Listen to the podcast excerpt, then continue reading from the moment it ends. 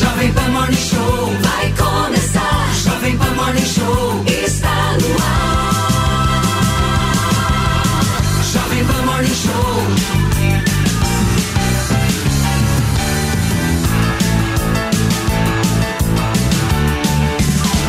Jovem Pan Morning Show. Jovem Pan Morning Show.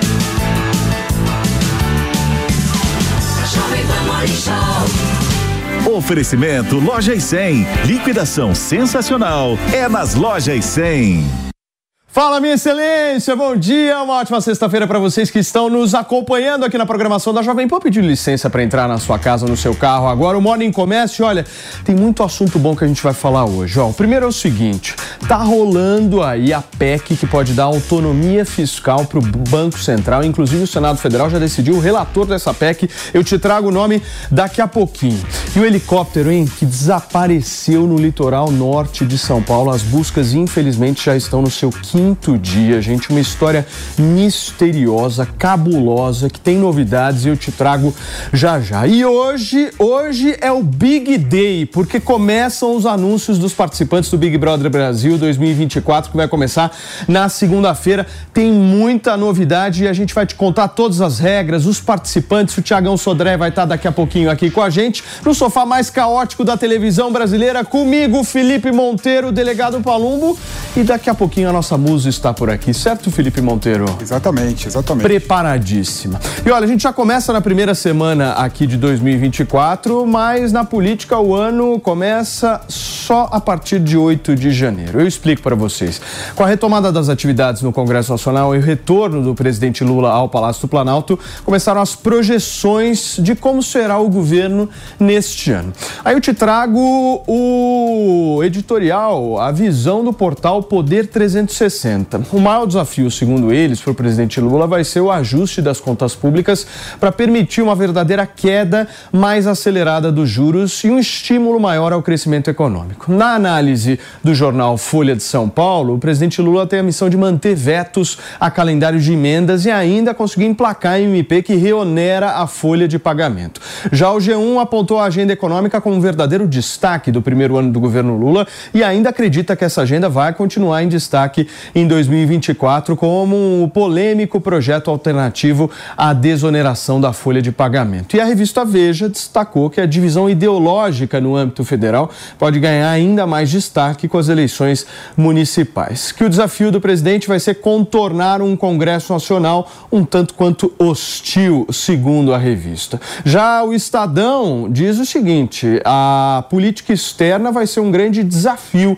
e há uma necessidade da reestruturação da relação relação de Lula com o presidente chileno Gabriel Boric, que apesar de ser simpático ao posicionamento político do atual presidente brasileiro, os dois estão divergindo muito e divergiram ao longo de todo o ano de 2023. Eu começo com o nosso querido delegado Paulo Paulumbão, bom dia para você. Bom dia, sempre Eu um quero prazer estar entender, aqui. Eu quero entender o seguinte, a gente viu um 2023 de uma certa reconstrução aí que o Lula quis fazer.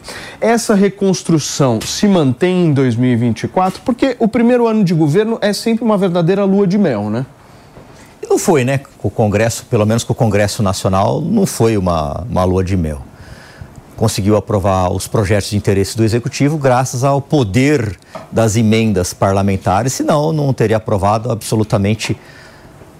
Né? E eu acho que esse governo ele tem que se preocupar em, com, as, com as contas públicas, sim, principalmente não gastar muito, fazer economia, mas a gente está vendo, a gente viu neste primeiro ano, em 2023, que isso é quase impossível para esse governo, o que vai se tornar uma tragédia anunciada daqui a uns anos. Você não pode gastar muito mais do que você arrecada, porque uma hora a conta não vai fechar e vai explodir no lado de quem?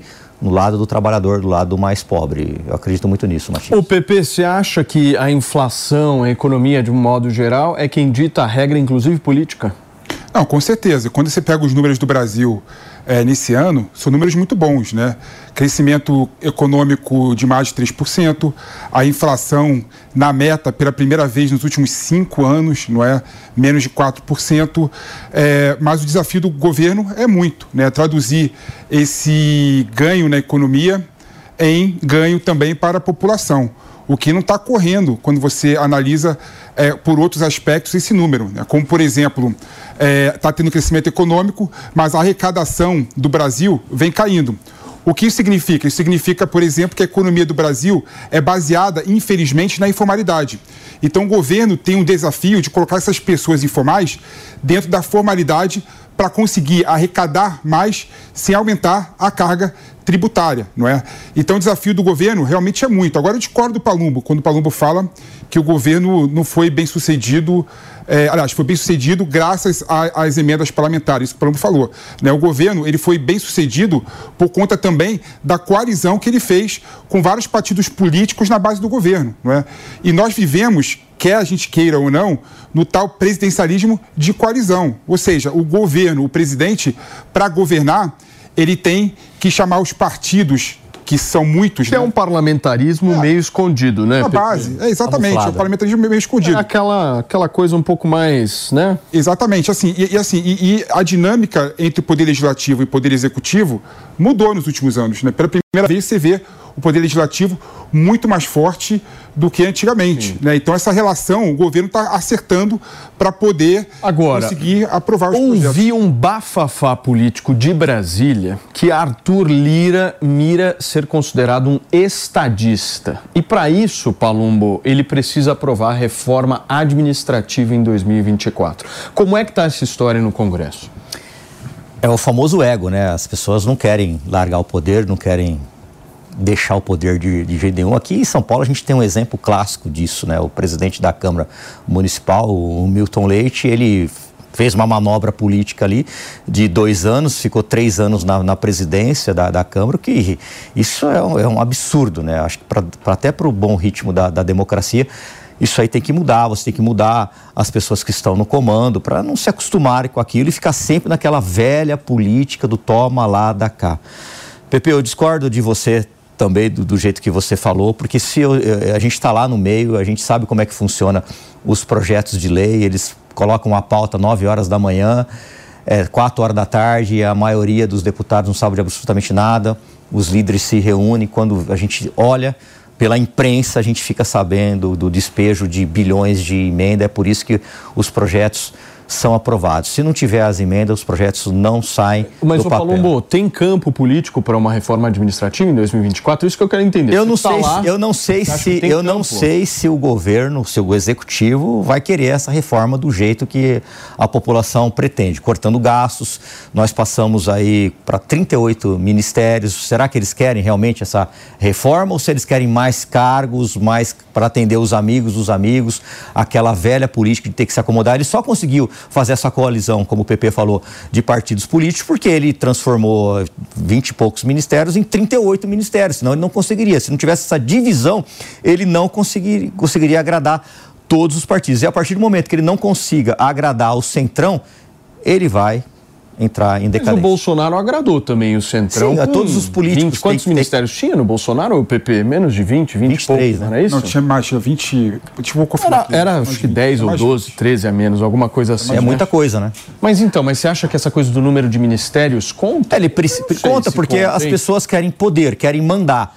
E o ministro, ele tem poder, ele tem um orçamento, ele consegue destinar então, dinheiro. 23 ministérios no governo Bolsonaro e 38 no do Lula. 23. 39. Agora o. 39? É, é, 39, não é isso? 8, né? 30, 39, se eu não me engano. Vou pedir para a nossa produção dar uma existe. Existe um argumento que eu acho completamente é, absurdo. Quando você fala que aumentar o número de ministério, automaticamente aumenta o gasto público. Só um minuto, Pepe. Júlia Luci, por favor, meu amor, você já está preparada para entrar? Você fica super à vontade, meu amor. Porque está chegando Júlia Luci aqui. Eu preciso te interromper, Pepe. Claro, claro. Não quero mais ouvir sua voz. Juju, bom dia, meu amor. Você está bem?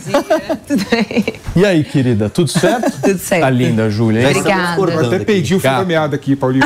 Meu Deus, eu percebi. Você, você viu que eu meu, seu é um amigo galanteador. eu interrompi você porque eu sabia que você ia se dar mal, querido. Aqui é o seguinte, a gente joga junto. Ô, Juju, nós estamos falando aqui, meu amor, dos desafios de 2024. E a gente estava falando um pouco de reforma administrativa e os dois começaram a entrar numa discussão sobre o número de ministérios e disseram que, meu, Lula só conseguiu mais apoio político porque aumentou o número de ministérios. Eu quero te entender. É, isso é verdade mesmo. Ah, os partidos da base, eles pedem espaço para poder abrigar o, o, os seus parceiros, né? Mas a gente sabe que a conta é muito alta. Inclusive, agora já se comenta a criação de um outro ministério. Qual que seria? Da, do micro, do, do empreendedorismo. Já tem a Não, já foi, não foi? Não, é empreendedorismo, pequena, empresa média, média um pouquinho mais. Não, é um outro então. É um outro agora, que eu não sei qual é, mas vão criar um outro ministério. nomezinho difícil desse pra poder, ministério. É, assim, nessa área assim, de economia. E importante, Paulinha, a gente comentar que a política pública ela não está vinculada a uma estrutura de gestão. Quando a gente analisa o que Milley fez na Argentina, por exemplo, ele reduziu muito os números ministérios e condensou uma série de políticas em poucas pastas. Particularmente, é, eu gosto disso, porque fica mais fácil de coordenar. O Lula até hoje não teve reunião com alguns ministros. Ele não tem agenda para receber todo mundo. Então, como é que você, que é um delegado do presidente da República, consegue tocar uma política sem autorização dele? Ministério do Empreendedorismo, da Microempresa e da Empresa de Pequeno Porte, Pepe. Esse é o nome do ministério, querido. É, é, assim, Paulinho, eu estava falando, agora lembrei que estava falando, né? Voltei agora. É, o, número, o número de ministério, há, há uma falsa é, equivalência e uma falsa percepção que você aumentar o número de ministério, automaticamente você aumenta o custo público. Não necessariamente. O que, que o Bolsonaro fez, na verdade, foi juntar uma pasta na, na outra, mantendo os mesmos cargos e mantendo as mesmas funções. Ou seja, não teve, aparentemente, uma redução do custo né, significativo. Então é errado quando você fala que redução do número de ministério, você automaticamente vai reduzir o custo do Estado.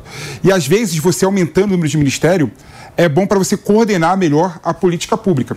Por exemplo, eu discordo da Júlia quando ela fala que o Mulher acertou. O Mulher coloca na pasta de capital humano trabalho, educação, é, cultura, um monte de, de, de pastas que daria para você fazer políticas setoriais de forma muito mais eficiente se tivesse uma pessoa responsável.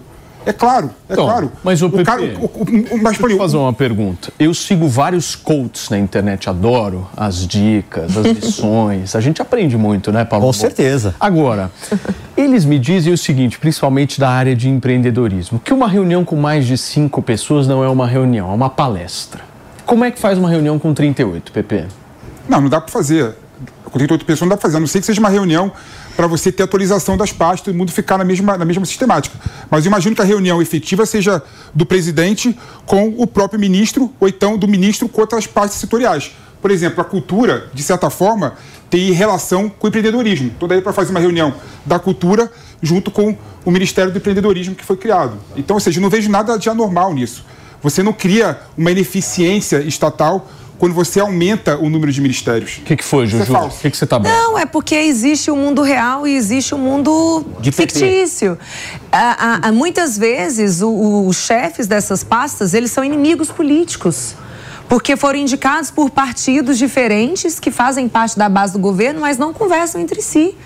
Não tem como você colocar certas pessoas dentro da mesma reunião. Infelizmente, gente, o que a gente deveria ter é, principalmente dentro do orçamento, a definição clara dos objetivos que o governo quer perseguir. Porque hoje a gente não sabe. Me, fala, Paulinho, qual é o plano desse governo? Ele não apresentou até hoje. Ele não apresentou, PP. Onde que o governo Lula quer chegar até agora, a gente não sabe. Pelo contrário, ele está ali o tempo inteiro atacando as medidas do governo passado e colocando a lupa em coisas que não são, em- em problemas que não existem muitas vezes. A gente não sabe onde este governo quer chegar. Exatamente, deixa claro, aumenta as estruturas administrativas, abriga os parceiros, facilita, cala a boca de muita gente e aprova medidas que muitas vezes vão totalmente contra o interesse da população. Exatamente. Meu único ponto é o seguinte, não querendo deixar ninguém nervoso aqui. O governo Bolsonaro fez a mesma coisa, Exatamente a mesma coisa. pelo menos ao meu ver. Não quero deixar vocês dois bravos, hein? Não, assim, é uma coisa que Fez eu a é mesma coisa. Uma coisa interessante Cá é entre nós. Não foi, Paulinho, É, desculpa, cá não foi. nós. Quando você pega, por exemplo, você, Não. você Qual foi a diferença? Nenhuma diferença. Por minha... Quando você pega, por Pode exemplo, responder? o governo Por favor. Bolsonaro. e o- posso Vem pra responder? cima, gata. Olha só. Eu não quero Vai, Pepe, aqui, não, você. Não, você primeiro, vai. Não, por favor, imagina. Não vou... Eu acho que o homem tem que sou eu, falar. atropela, Eu né? acho que o homem Se tem que falar eu, e o homem não tem que ser interrompido. Não é porque eu sou mulher que eu tenho que te interromper. Então eu gostaria que você falasse. Não, mas faço questão que você fale.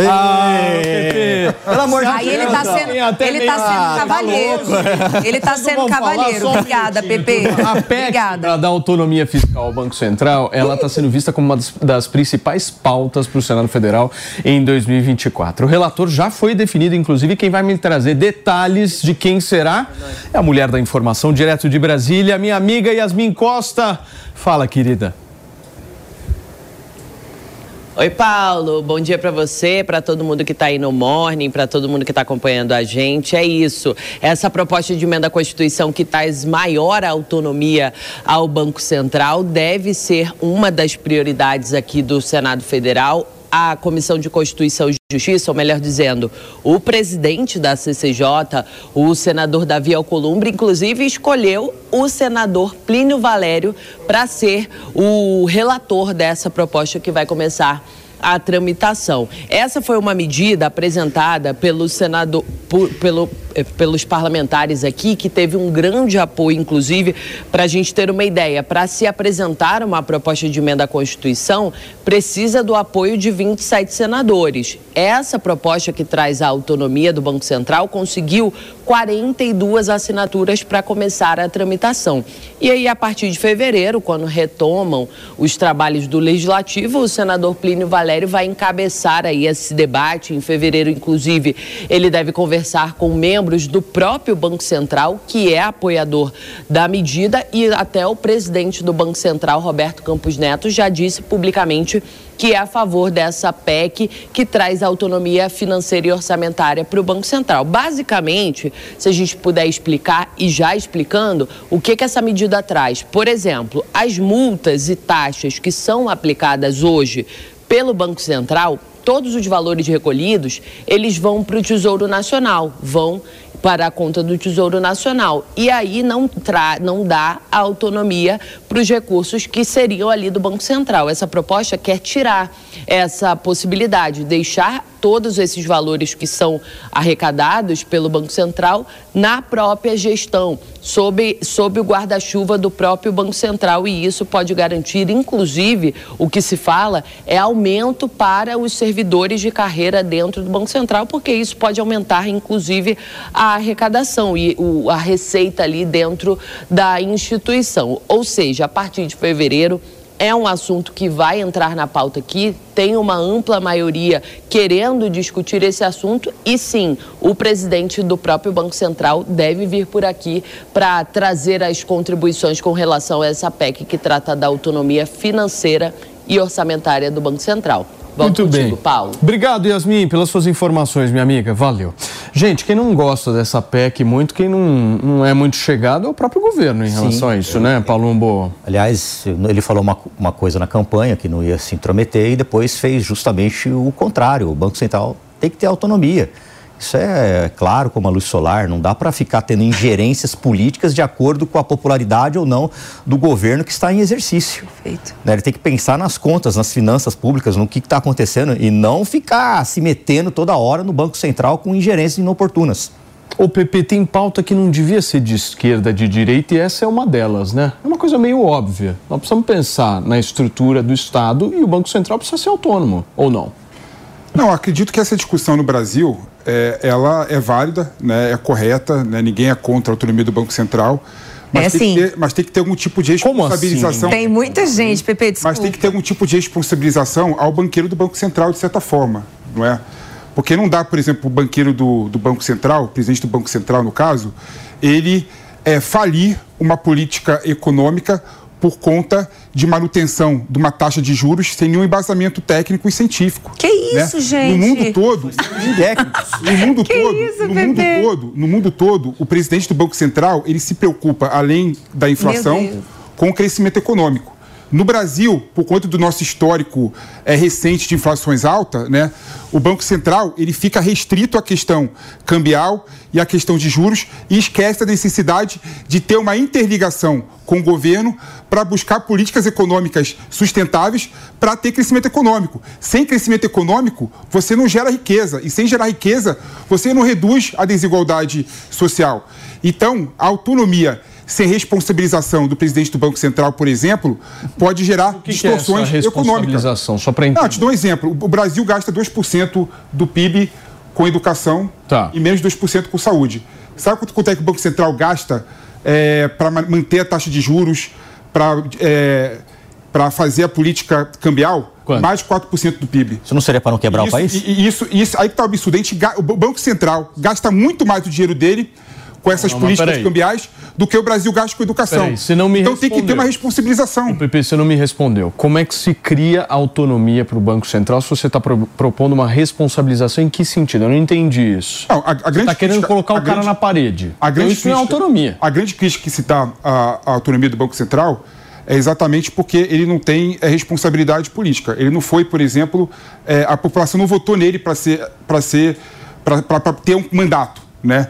E querendo ou não, ele tem uma importância maior do que o presidente da República em muitos casos. Meu Deus, né? gente. É, ou seja, então a gente tem que ter instrumentos, por exemplo, para ou recall ou, ou, ou que o presidente Peraí. possa instrumentos falar um de tirar a negócio. pessoa. Essa A população não votou para ministro do Tribunal Exatamente. de Contas, para ministro do. Supremo, para juiz. Exatamente. A crítica é a mesma. A Faz é a mesma. sentido. Pepe. Não, mas, mas Tá a, se enrolando. não, mas a questão, mas a questão do Banco Central, nesse caso específico aí, ela é muito mais gritante e causa um prejuízo muito maior na economia do que ele sendo ministro do STF. Muito, muito maior, sem dúvida nenhuma, né? Você pode relegar um país ao atraso dependendo da política de juros que você faz. Não Fica nervosa, Ju. Hoje é sexta. É tanta coisa. Agora, eu- tô esperando ele Outro- terminar, porque eu não quero fazer woman interrupting. No Brasil, no Brasil, teoricamente, todo presidente do Banco Central, antes da lei, tinha autonomia. É, Henrique Meirelles era autônomo, Amino Fraga era autônomo. Então, essa PEC da autonomia aí é, é PEC para inglês ver. Fala, Ju. Tá, vamos lá. Vamos separar aqui as coisas. Primeiro que existe aqui no Brasil um comitê de política monetária. Quem define as metas de inflação é esse comitê, não é o Banco Central. É exatamente essa diferença entre autonomia e independência. Em alguns países, o presidente do Banco Central, o Banco Central não é apenas autônomo, mas ele é independente na medida em que ele próprio pode definir a taxa de juros a ser perseguida. Não é o caso do Brasil. E por que é tão importante a gente defender essa medida que foi trazida por uma lei sancionada pelo presidente Bolsonaro após 30 anos de discussão? Se o presidente do Banco Central não tiver um mandato definido e ele estiver suscetível, por exemplo, a um recall ou então a pressões políticas, se ele tiver inclusive que ser popular e agradar a população, que muitas vezes não entende os mecanismos de funcionamento da economia, ele não consegue fazer aquilo que tem que ser feito. É como se, Paulinho, fosse um, um médico que recebe ali um paciente que está super doente e precisa tomar uma medicação, uma injeção, fazer um procedimento doloroso. O paciente não vai querer. Mas o médico sabe o que tem que ser feito. Então, é nessa linha. E é exatamente por causa disso que o mandato do, do Banco Central, do presidente do Banco Central, não coincide com o do presidente da República, para que não se confunda a política de governo com a política do Banco Central. Agora, o que, que é essa proposta dessa, dessa emenda na Constituição? É exatamente para dizer o seguinte: olha, a partir de agora, o Banco Central ela, ele não vai depender mais dos recursos do Tesouro Nacional. Então, aquilo que o próprio Banco Central arrecadar poderá ser gasto aqui dentro. Inclusive para bonificar os seus servidores. E eu quero aqui falar que os servidores do Banco Central brasileiro, gente, talvez sejam os melhores do país. Eles são é um concurso extremamente difícil. São pessoas extremamente técnicas. A gente deveria ter orgulho dos nossos servidores do Banco Central. A gente deveria ter orgulho do Banco Central, Paulinho, brasileiro, porque se a gente comparar com a taxa de juros da Argentina hoje, 140% ao ano. Exatamente porque o governo entrou demais nessa política. Então, mais uma vez, palmas para Campos Neto. Parabéns pela coragem dele. Ele sim foi um brasileiro que defendeu o Brasil. E eu espero que o presidente Lula faça uma escolha correta nesse ano. Não sucumba às pressões. Ô Palumbo, você acha que tem é, articulação política suficiente do Rodrigo Pacheco para aprovar essa história? Eu acho que isso aí vai servir como barganha para não aprovar. É? Eu acho que sim, infelizmente. Eu não, não acredito que, que vá prosperar essa PEC, não. Você acha que o governo não deixa aprovar? Eu acho que não. Não é interessante para esse governo. Você acha que é interessante? Não, acho que não Você acha que o Lula quer? Mas eu acho que não tem O sentido. Lula dar- não quer mexer nisso não, hein, Pepe? Você não... Mas eu acho que não tem sentido você ter autonomia política e não ter autonomia econômico-financeira. Não é essa PEC visa A Júlia acabou de dar exatamente- uma aula e você não aprendeu nada, hein? É, esse- oi? Ele estava pensando em outra coisa. A Júlia acabou de dar uma aula e você não aprendeu nada, hein? Eu aprendi tudo, eu ouvi tudo. Discordo dela, mas eu ouvi tudo. Assim, o Lula, o Lula, o Lula é, e o governo, na verdade, não tem como, é, nesse caso específico, influenciar para não ter autonomia econômico-financeira ao Banco Central, porque faz parte da autonomia do Banco Central você ter um respaldo econômico-financeiro, né? Não dá para o Banco Central toda hora pedir dinheiro para o Tesouro Nacional para pagar as suas despesas. Ou seja, Exatamente. se você der uma autonomia política e administrativa, você tem que dar a autonomia financeira e econômica. Então faz parte essa PEC disso. Meus queridos, olha, deixa eu trazer uma informação triste para vocês, principalmente aqui em São Paulo, porque São Paulo está concentrando a maior parte da população de rua do nosso país. Quem tem mais informações para trazer para a gente, porque saíram dados em relação a isso de todo o país, é a nossa Camila Yunes. Fala, Camilinha, seja bem-vinda. Oi, Paulo, muito bom dia para você, para todos que nos acompanham aqui no Morning Show. Pois é, um dado muito triste, isso de acordo com o Observatório Nacional dos Direitos Humanos. A gente que anda pelas ruas aqui da capital paulista consegue perceber de forma muito nítida e clara o aumento expressivo da população de rua, especialmente depois da pandemia de coronavírus, né? Regiões em que a gente não via tantas pessoas em situação de vulnerabilidade social. Agora a gente vê e a cidade de São Paulo é a cidade que lidera aí a maior população de rua de todo o país. Para a gente ter uma ideia da quantidade de pessoas em situação de rua, São Paulo tem uma quantidade maior de pessoas em situação de rua do que a população total de 89% dos municípios brasileiros. Então, é algo muito expressivo, muito significativo. O estado de São Paulo também eh, tem uma situação muito semelhante com relação a pessoas em situação de rua. 40 e, mais de 40% da população do estado está cadastrada no CAD único, inclusive entre os anos de 2011 e dois, de 2018, perdão, e 2023, o número de pessoas no CAD único praticamente dobrou. E claro, este não é um problema só da cidade de São Paulo, né, Paulo Matias? É um, um problema muito grande em praticamente todas as capitais. E aí, de acordo com esses números do Observatório Nacional dos Direitos Humanos, a gente tem o ranking aí das cidades que têm as maiores populações em situação de rua. São Paulo, infelizmente, acaba liderando aí com um número muito expressivo, 24,8% de pessoas em situação de rua. Logo em seguida está o Rio de Janeiro, capital fluminense com 6,3%, depois Belo Horizonte, capital mineira com 5,3% e depois Salvador com 3,6%. E aí, de acordo com este relatório, baseado em números do CAD Único, foi possível também traçar um perfil de quem são essas pessoas que estão em situação de rua. E a maioria são homens, viu, Paulo Matias? São 88% das pessoas são do sexo masculino e a maioria negra. 68% dessas pessoas são negras e 57% adultos entre 30 e 49 anos. Através deste levantamento também foi possível traçar um perfil ali de quais os principais motivos que levam essas pessoas a estarem nas ruas. E o principal motivo, de acordo com o levantamento, foi problemas familiares, representando aí 44%. Em seguida, o desemprego com 38% e por último, alcoolismo e uso de drogas representando aí 28%. Então aqui na capital paulista, infelizmente, com esse dado muito alarmante de 24% da população em situação de rua, um dado muito preocupante que é, é acaba sendo um desafio muito significativo para prefeitura de São Paulo, que tem tentado contornar aí toda essa questão.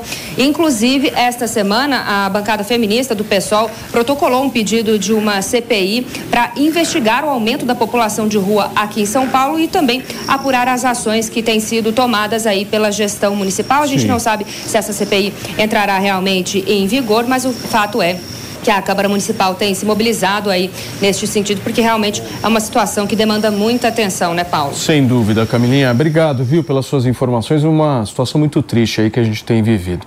A gente repercute daqui a pouquinho essa história, mas antes eu quero falar do helicóptero que sumiu, gente, porque essa história tá muito, mas muito misteriosa. Para quem não está sabendo, as buscas pelo helicóptero que sumiu no dia 31 de dezembro do ano passado, com quatro pessoas a caminho de Ilhabela, litoral de São Paulo, entram neste quinto dia consecutivo hoje. A aeronave não faz contato desde o último domingo, véspera de Réveillon. E para a gente entender um pouco mais como é que estão as investigações e as buscas, a gente recebe aqui com exclusividade o comandante do segundo esquadrão do décimo grupo de aviação, o esquadrão Pelicano, tenente coronel Emanuel Patrício Bezerra Garioli. Coronel, muito obrigado, principalmente pelo seu tempo.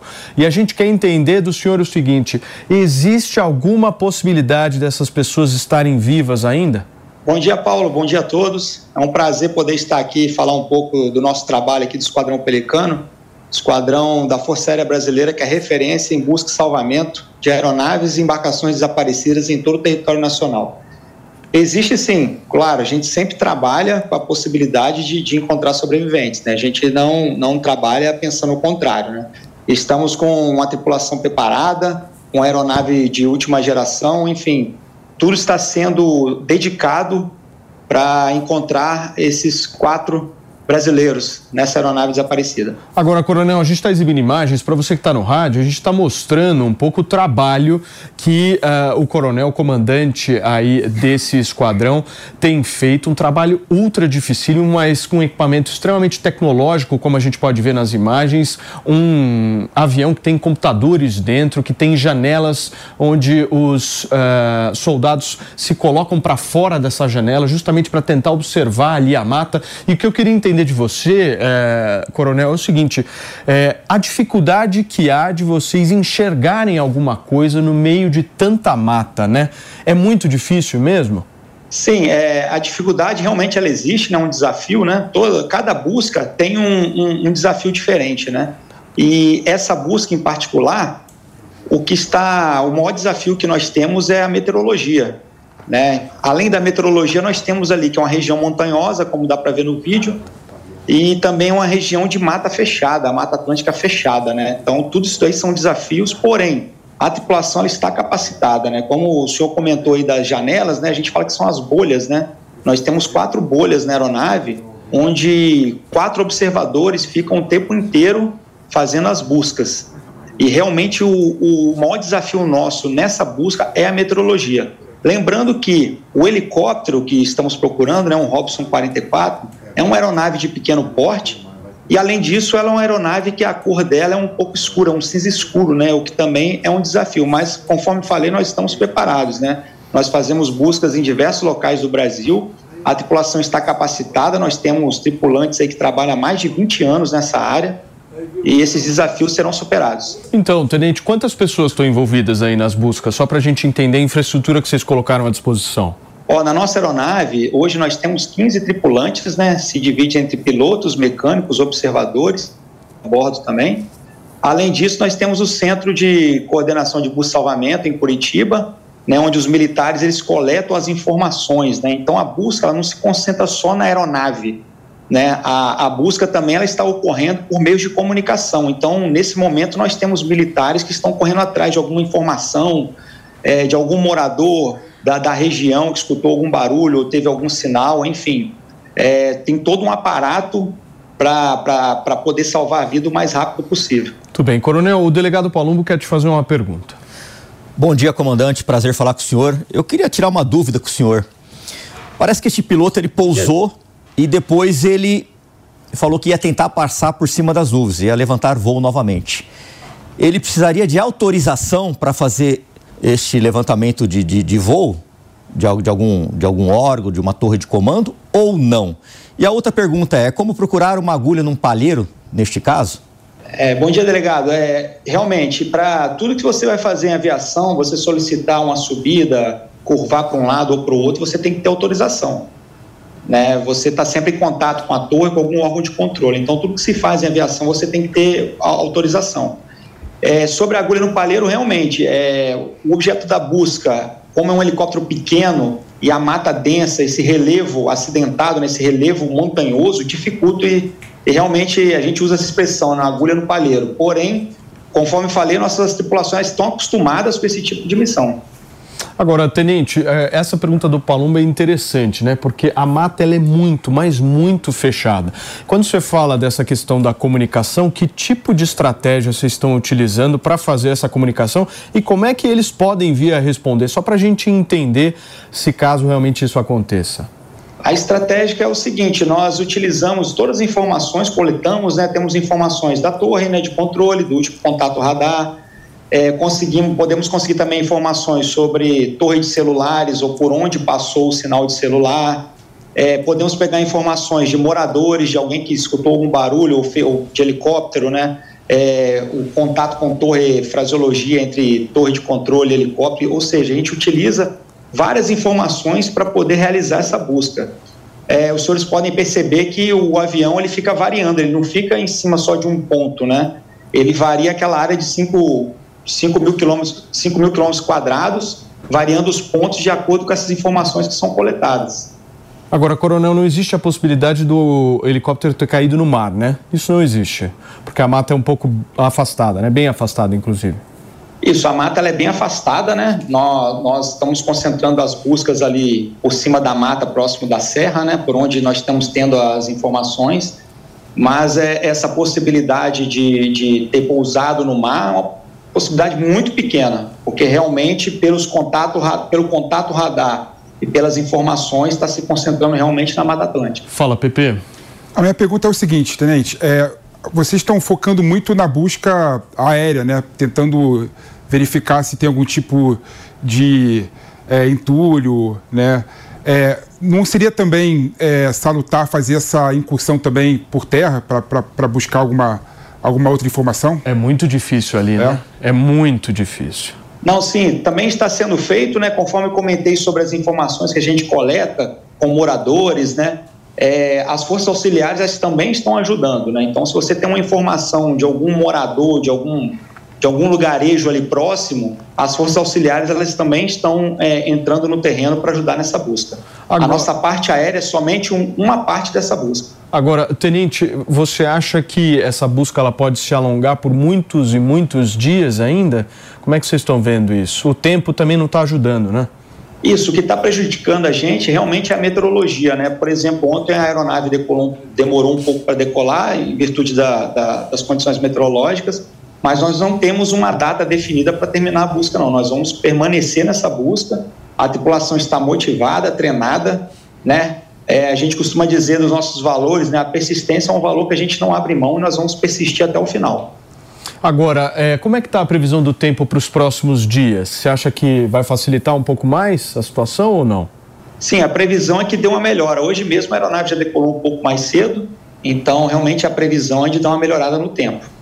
Bom, a gente está torcendo aqui, Tenente, para que vocês possam principalmente achá-los e com vida, né? Os quatro estejam relativamente bem aí, a gente possa ter uma conclusão em início de ano com uma notícia tão boa, tão positiva quanto vai ser essa de achar esses quatro. Um piloto que teve a sua licença cassada, já tem um histórico aí um pouco complicado em relação à aviação, o empresário que fez a contratação desse táxi aéreo e a mãe e a filha, né? Que estavam, enfim, é, a convite para um passeio, um bate-volta em Ilhabela e infelizmente até agora não foram encontradas. Tenente Coronel Emanuel Patrício Bezerra, muito obrigado, viu, Tenente, mais uma vez pela sua disponibilidade, pelo seu tempo e parabéns a todos aí os soldados que estão mobilizados nessa missão.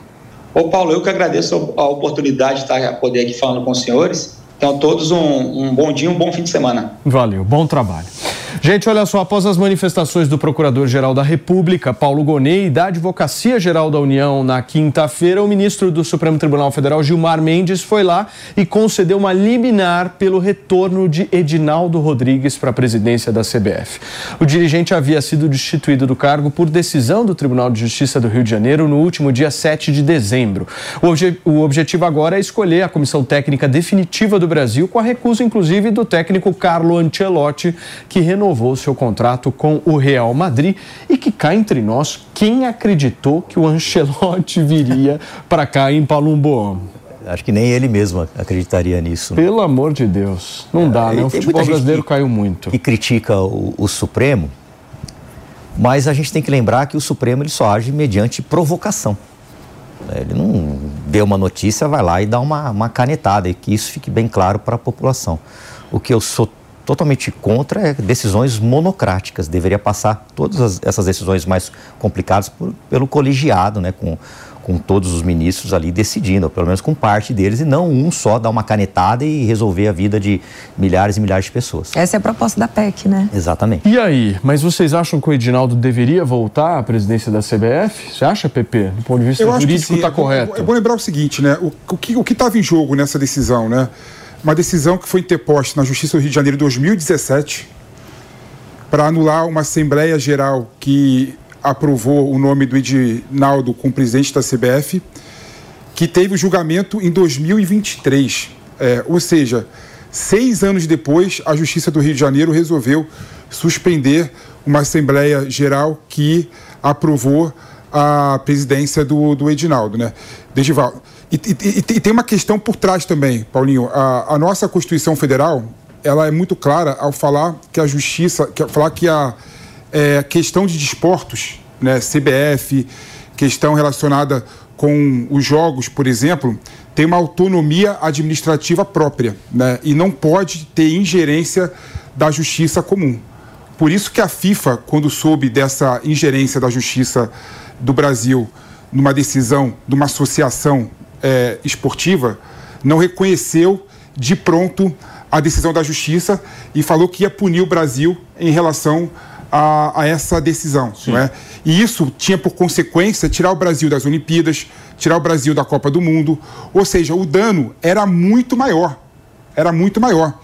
Então, eu concordo com o Liceu do Gilmamente de voltar à presidência da CBF ao Edinaldo, porque a nossa Constituição fala exatamente da questão da autocomposição, da autorregulação e da, do respeito das decisões feitas pela jurisdição esportiva. Você está tratando do ponto de vista jurídico, mas do ponto de vista esportivo, acho que o futebol brasileiro está nessa situação muito devido a tudo isso, né? Não, gente- é, aí, aí é outro ponto, né? É impressionante como o futebol brasileiro está muito mais fora dos gramados. A gente vê, por exemplo, o Neymar sendo manchete por conta das festas dele, não por conta dos gols que ele marca. Você vê, por exemplo, a CBF sendo reconhecida e indo para os holofotes muito mais por conta do Edinaldo Rodrigues, que ninguém sabe quem é. Não, tem alguém Ninguém é. pensando no time da seleção Ninguém brasileira está pensando no? Brasil. Eu acho que não. Eu acho Nem que o Neymar. Ninguém pensando. Ô Ju, como é que você vê isso? É, eu, eu lamento muito essa interferência realmente da justiça, como o, o delegado falou, está certíssimo, a justiça foi provocada, mas eu acho que isso levanta uma desconfiança muito grande por parte das pessoas que acompanham. Será, o, o que está em tanto em discussão? Será que é porque o orçamento da CBF é muito grande? Será porque isso se relaciona no financiamento dos outros times? Talvez valesse assim uma, uma investigação mais profunda, porque é uma paixão nacional, mas que as pessoas estão cada vez mais desconfiadas, né? E eu acho que as pessoas precisam saber. Eu, particularmente, não me empolgo muito, não. Já falei aqui, eu desconfio, inclusive, de resultados, de diversos resultados, e não, não coloco muita fé mais no futebol, não. Muito bem. Antes desse assunto, a gente estava discutindo, aliás, antes do Tenente Coronel entrar para conversar com a gente, a gente estava falando um pouquinho sobre a população em situação de rua, que São Paulo, infelizmente, tem a maior quantidade. A gente tem a imagem aí? Coloca para mim, produção, por favor, só para a gente poder ilustrar e iniciar a nossa discussão. Olha aí, ó. Saiu uma pesquisa recentemente do Observatório Nacional dos Direitos Humanos que traz aí a porcentagem de cada estado em relação ao número de pessoas que vivem em situação de rua aqui no Brasil. 24,8% estão no estado de São Paulo, seguido de 6,3% no Rio de Janeiro, 5,3% em Belo Horizonte e 3,6% em Salvador. É claro que isso também reflete o número populacional de Claro, cada um dos é. estados, né? Mas não Então, está que proporcional, né, Paulinho? Mas, todavia, porém, é um número muito, mas muito grande, né, Paulo Boa? É gigantesco esse número, mas São Paulo tem mais de 10 milhões de habitantes. A gente tem que lembrar isso, né? E o que me causa certo espanto é vereadores de São Paulo se vangloriando por causa de uma, de uma CPI, mas quando teve um pedido de, de CPI para investigar máfias dos transportes, cujo PCC está lá no meio, vocês, vereadores que estão batendo no peito, olha, eu assinei, eu assinei, assinei, vocês não assinaram. Somente dois vereadores assinaram: Sonaira e Holiday. O resto se acovardou, ficaram quietinho, ficaram na moita. Agora, eu não sei se por medo do prefeito, se por medo do presidente da Câmara ou se medo do crime organizado. Então não venham pagar de machão aqui, não, porque na CPI que eu propus vocês não assinaram. Que fique bem claro isso. Escuta, eu já vi várias políticas públicas em relação a essa questão de pessoas em situação de rua e, e a gente vê muito resoluções relativamente fáceis, né, Ju? Ah, não, tem que tirar todo mundo. Ou não, tem que deixar todo mundo e dar uma mesada é, para os caras ficarem lá, para que eles possam sobreviver e tal. Que tipo de solução vocês acham que é possível no Brasil, visto que esse é um assunto que é o seguinte cresceu no Brasil, mas cresceu em vários outros países do mundo, inclusive os Estados Unidos. Se vocês forem, por exemplo, para a Califórnia, vocês vão ficar assustados. É, mas recentemente Salvador tem dois por motivos é. diferentes, né? A situação, por exemplo, de San Diego, é. Los Angeles, a quantidade de gente em Miami, PP, na frente do Ball Harbor. Você conhece muito bem a elite americana, gente pedindo esmola na rua, cara. Nós tivemos. Sei lá, 10 anos é inimaginável, Ju. Nós tivemos aqui, Paulinho, no ano passado, no dia 25 de julho, uma decisão do ministro Alexandre de Moraes no sentido de vedar a retirada da população que mora na rua e depois essa decisão foi referendada pelo Pleno do Supremo. Ele foi acompanhado por outros ministros, como Zanin, a ministra Carmen Lúcia, até a, a antiga presidente Rosa Weber. Então, hoje no Brasil existe essa decisão que proíbe os chefes de executivo, ou seja, os prefeitos, os governadores, de procederem à retirada dos moradores de rua. E aí a gente sabe que a população de rua, como foi informado na reportagem, está lá por diversos motivos e ela é plural. Há pessoas de diversos espectros, homens, mulheres, ricos, pobres, é, é, com doença mental ou não, dependentes químicos ou não. Ela é realmente uma população complexa e plural e precisa ser reconhecida na sua humanidade e na sua individualidade. Agora, particularmente, essa decisão engessou a atuação dos prefeitos, por exemplo. Porque se você não pode fazer a retirada dessa população, ela permanece ali, as outras pessoas ficam né, ressentidas com aquela situação de fome acabam alimentando essa população e vão aumentando a possibilidade de essas pessoas não saírem mais de rua. Quais são as consequências imediatas? E isso é incontestável, o delegado está aqui para falar sobre isso. Quanto mais pessoas morando na rua, maior a criminalidade maior a sensação de insegurança das pessoas que transitam ali naquele local. Então eu questiono, Paulinho, se essa privatização do espaço público precisa ser romantizada da forma como é. Porque na prática é isso que acontece. É uma pessoa que chega numa calçada, chega na rua, utiliza aquele espaço, monta a barraca dela, privatiza aquele espaço que é público, que é coletivo, atrapalhando todo o desenvolvimento da cidade. Então, essa decisão do Supremo é bastante questionável, atrapalha o desenvolvimento de políticas públicas, inclusive de ajuda a essas pessoas de rua, porque hoje elas não são obrigadas a sair da rua mais. Então você coloca essa decisão individual dessa pessoa como mais importante do que a segurança, do que a tranquilidade de toda uma coletividade que vive nas cidades. Mas eu acho que esse assunto é um assunto que não se resolve com uma única questão. Eu já vi gente, sei lá, olhando do ponto de vista de segurança. Beleza, esse é um problema que existe. Agora, eu acho que é um problema intersetorial. O negócio é claro. muito grande. Nós estamos falando de saúde, estamos falando de educação, estamos falando de segurança, estamos falando de cultura. Tem os estamos falando, também. Estamos falando de tudo tudo. Sim. É tudo junto. Agora, vocês vão me perguntar assim, como é que resolve isso? Eu não faço a menor ideia. É isso que eu quero saber de vocês, Pepe. Não, mas essa é a grande questão, né? A população em situação de rua é uma população completamente heterogênea, né? Tem vários fatores ali. Tem pessoas, por exemplo, que trabalham no, no, no, no centro de São Paulo e moram, por exemplo, em São Bernardo, mas não tem dinheiro para ir e voltar, então dorme na rua e trabalha. Então, pessoas que recebem salário, mas não tem dinheiro para alugar uma acomodação durante a semana. Tem pessoas, por exemplo, que são realmente drogadas. Tem pessoas, por exemplo, que têm é, depressão. Tem famílias inteiras que ficam na rua. Aí eu discordo da Júlia. Né? Por exemplo, é, os albergues de São Paulo que recebem é, pessoas de rua, por, situação de rua, por exemplo, é bom lembrar, é, tem uma regra dizendo que é, quando a criança completa sete anos, ela não pode ficar com a mãe, por exemplo, no albergue junto com a mãe, tem que separar. É absurdo, se você, se você fosse mãe, você largaria o teu filho no albergue específico de criança e ficaria isolado? Não, preferiria dormir na rua com o meu filho. Ou seja, a questão da política é muito maior. Cachorros. E, e, e muito, é, o cachorro é um exemplo. Às vezes o, o único muito amigo da triste, pessoa é o né? cachorro e ele não pode levar o cachorro para os centros é, para dormir. Né? E o que, que faz? E, e se a prefeitura liberar o cachorro, tem a política de higienização, a política de, de ve- vermifugação, a Anvisa, ou seja, é uma questão muito maior e muito mais ampla. E, se, por não exemplo, se resolve isso. Na cidade de São. Paulo tem, sei lá, 25 mil moradores em situação de rua. Não dá para se observar 25 mil como um todo. Porque Não. cada um dos 25 mil Tem uma é peculiaridade. uma história história de vida. diferente. Então, o cara tá lá por alguma razão que a gente precisa investigar e precisa ter uma política individual de cada um, né? O que é muito difícil pela Sim, quantidade Paulinho. de E, pessoas. tá- e há pessoas que estão lá porque querem estar lá. Quer instalar. Já foi oferecido para elas um aluguel social, pelo menos no DF é, é assim. E as pessoas optam por continuar ali. É isso que eu acho que a gente precisa discutir. E, e, e, e, sem, e sem, gente, levantar aqui o estandarte de monopólio das virtudes, que eu acho que esse é o grande problema das discussões sociais no Brasil. A gente se perde muito em, é, em ataques, ah, porque você é fascista, você é genocida, você é higienista. A partir daí, não avança-se nessa discussão. Então, há pessoas que optaram por permanecer na rua, há pessoas que não buscam, são dependentes químicas e não buscam tratamento. Eu, particularmente, defendo o tratamento compulsório. Não é Porque o dependente químico, muitas vezes, ele não tem a menor acho- condição de fazer uma escolha por si acho. mesmo. E ele está lá, Exatamente. continua se drogando, como é o caso, por exemplo, nos Estados Unidos. É, é realmente, quem foi para os Estados Unidos há 10 anos atrás e voltou agora, como foi meu caso, é absurdo. Agora tem um detalhe que chama O atenção, Paulinho. químico, Você fala, né?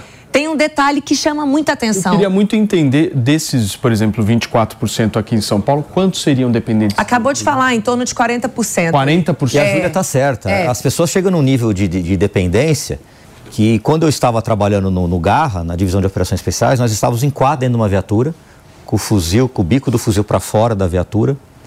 E aí essas pessoas, esses dependentes químicos, eles vinham, colocavam a cabeça dentro da viatura, pedindo dinheiro, passava.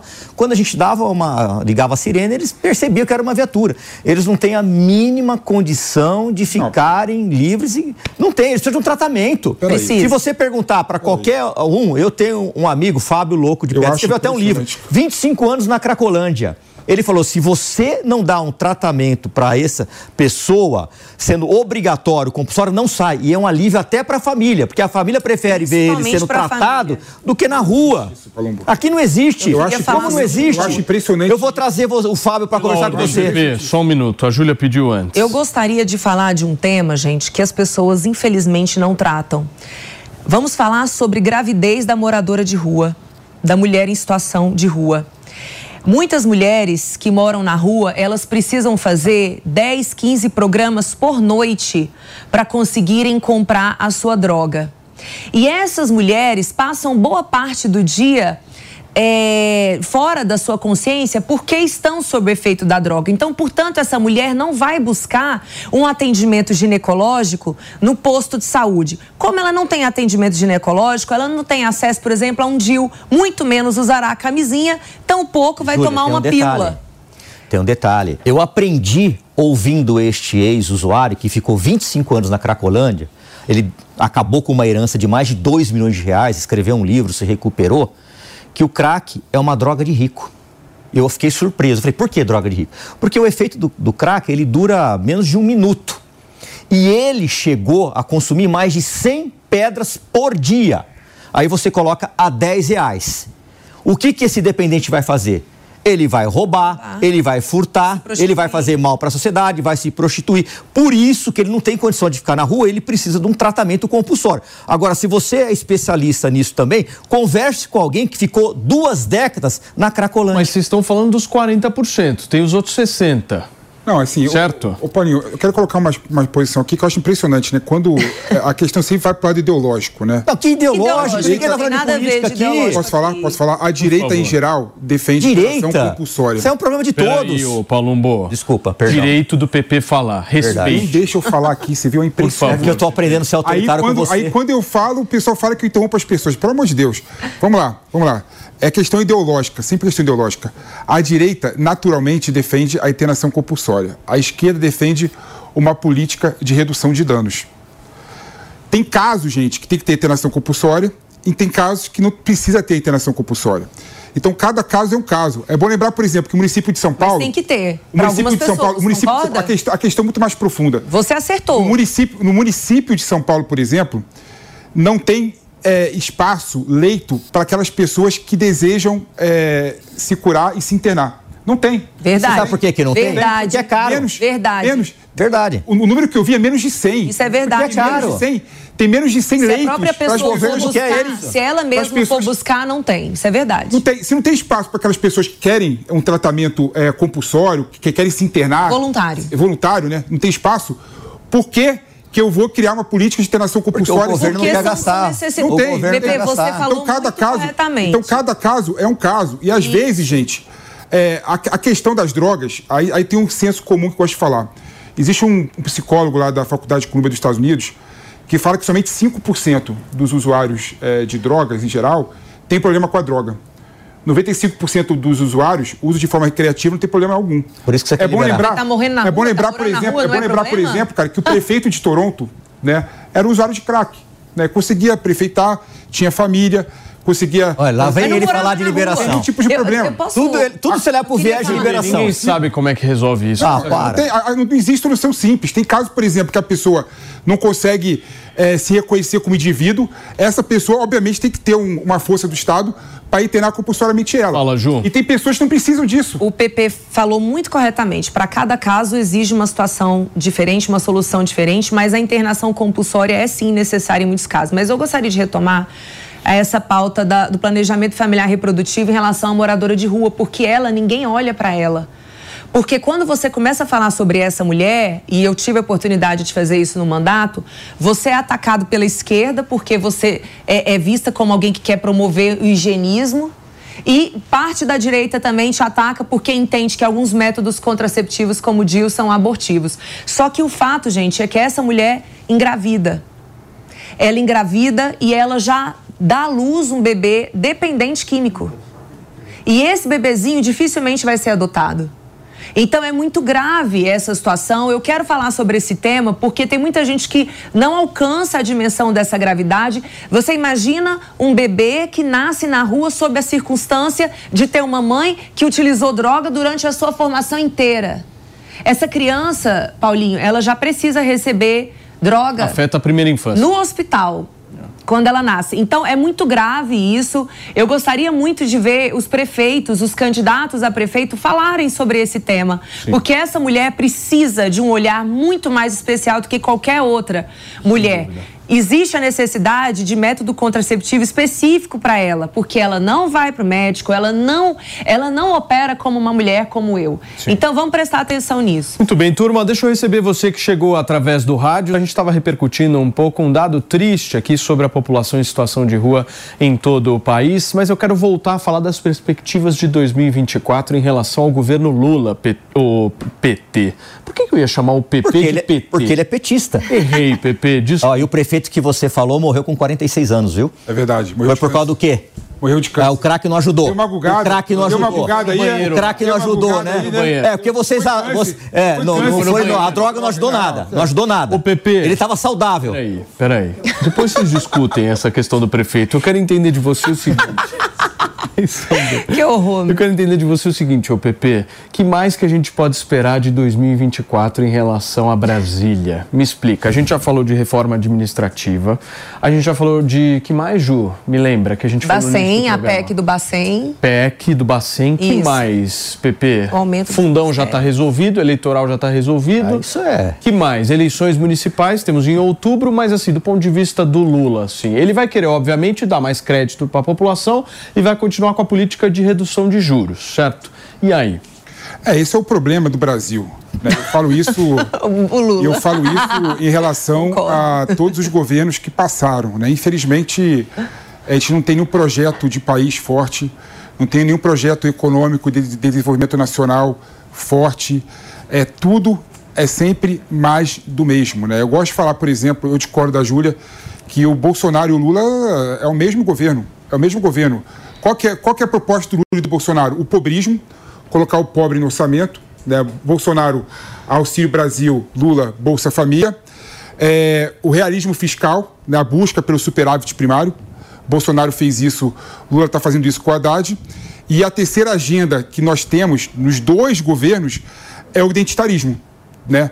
Que o Lula e a esquerda lutam pelo identitarismo e a direita é a guerra cultural, que são dois lados da mesma moeda. Ou seja, infelizmente no Brasil, nós temos mais do mesmo, nós não temos um projeto forte de desenvolvimento nacional. Então a gente se perde. Então o que a gente pode esperar de 2024?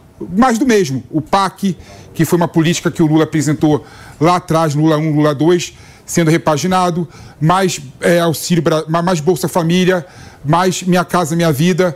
Infelizmente, são projetos que são importantes para desenvolver a infraestrutura, mas é muito pouco para um país como o nosso, que tem uma riqueza regional muito grande, que tem uma riqueza de recursos naturais muito grande.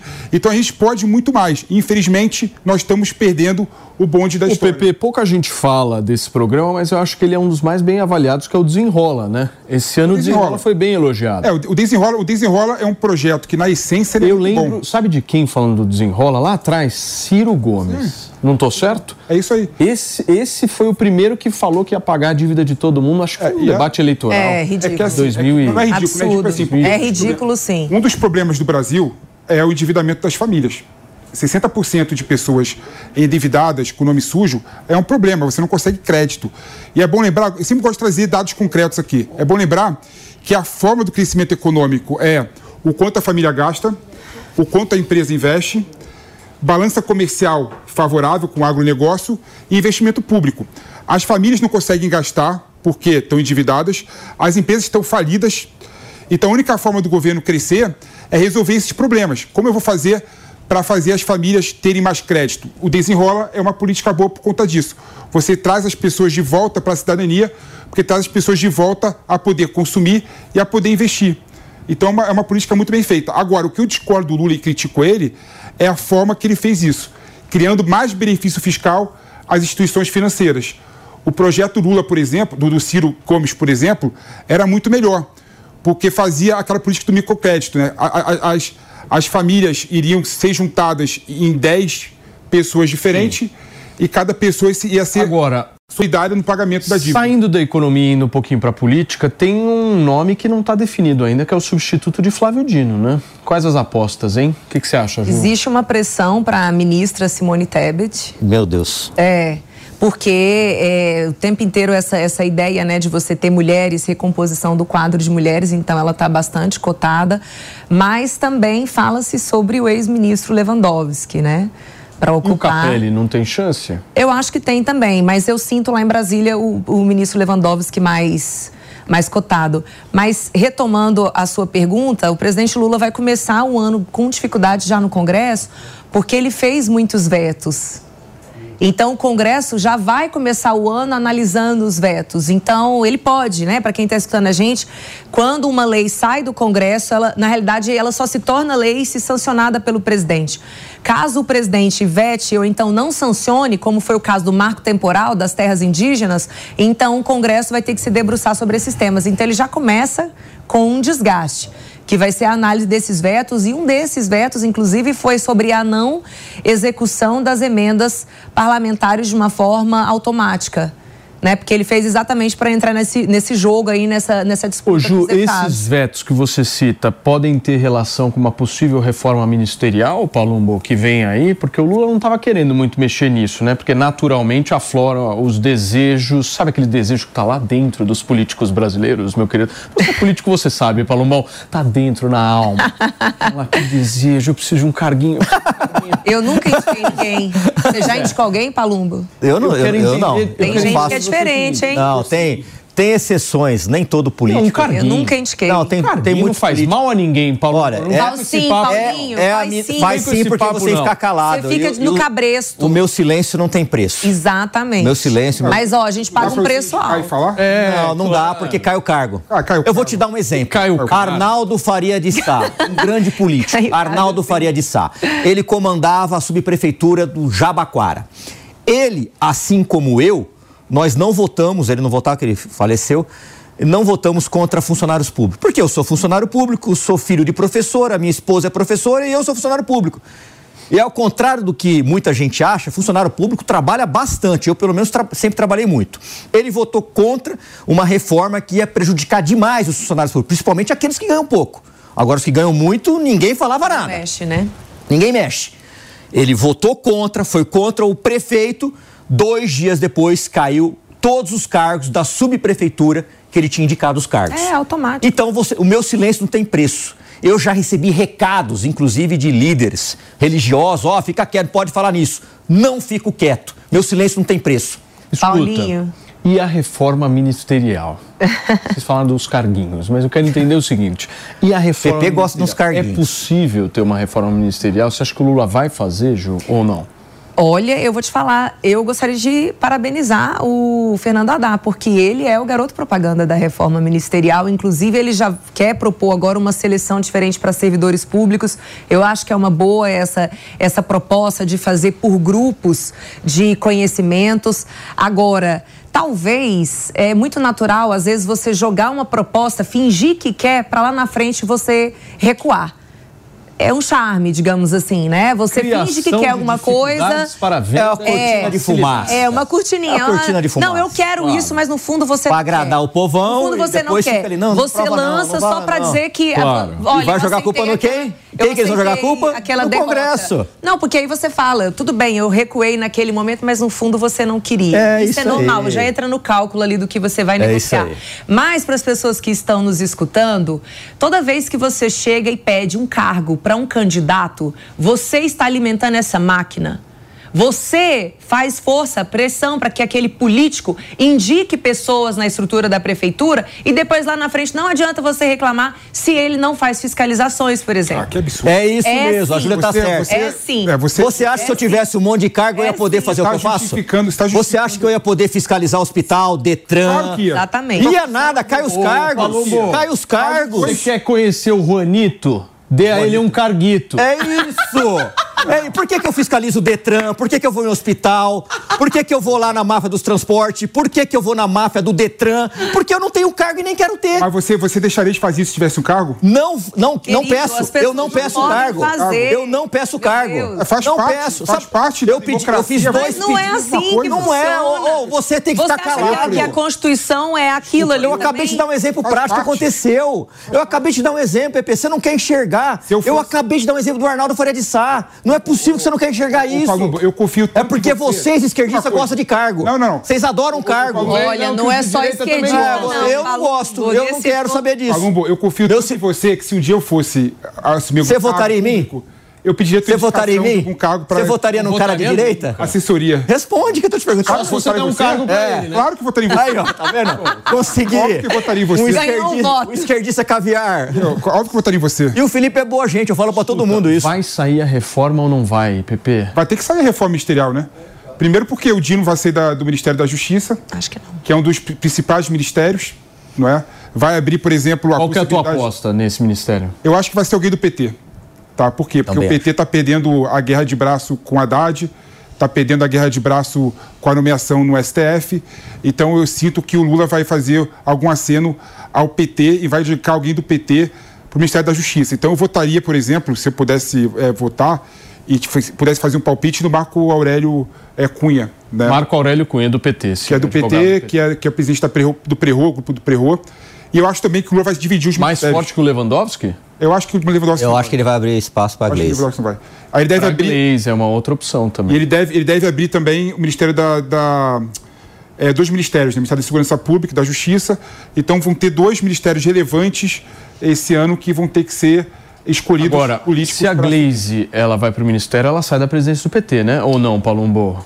Eu acho que esse tem que sair, né? Não dá para ela acumular os dois. Mas independente de quem entra nesse cargo, espero que seja alguém escolhido tecnicamente, que não vai ser, lamentavelmente, que olhe pela segurança desse país.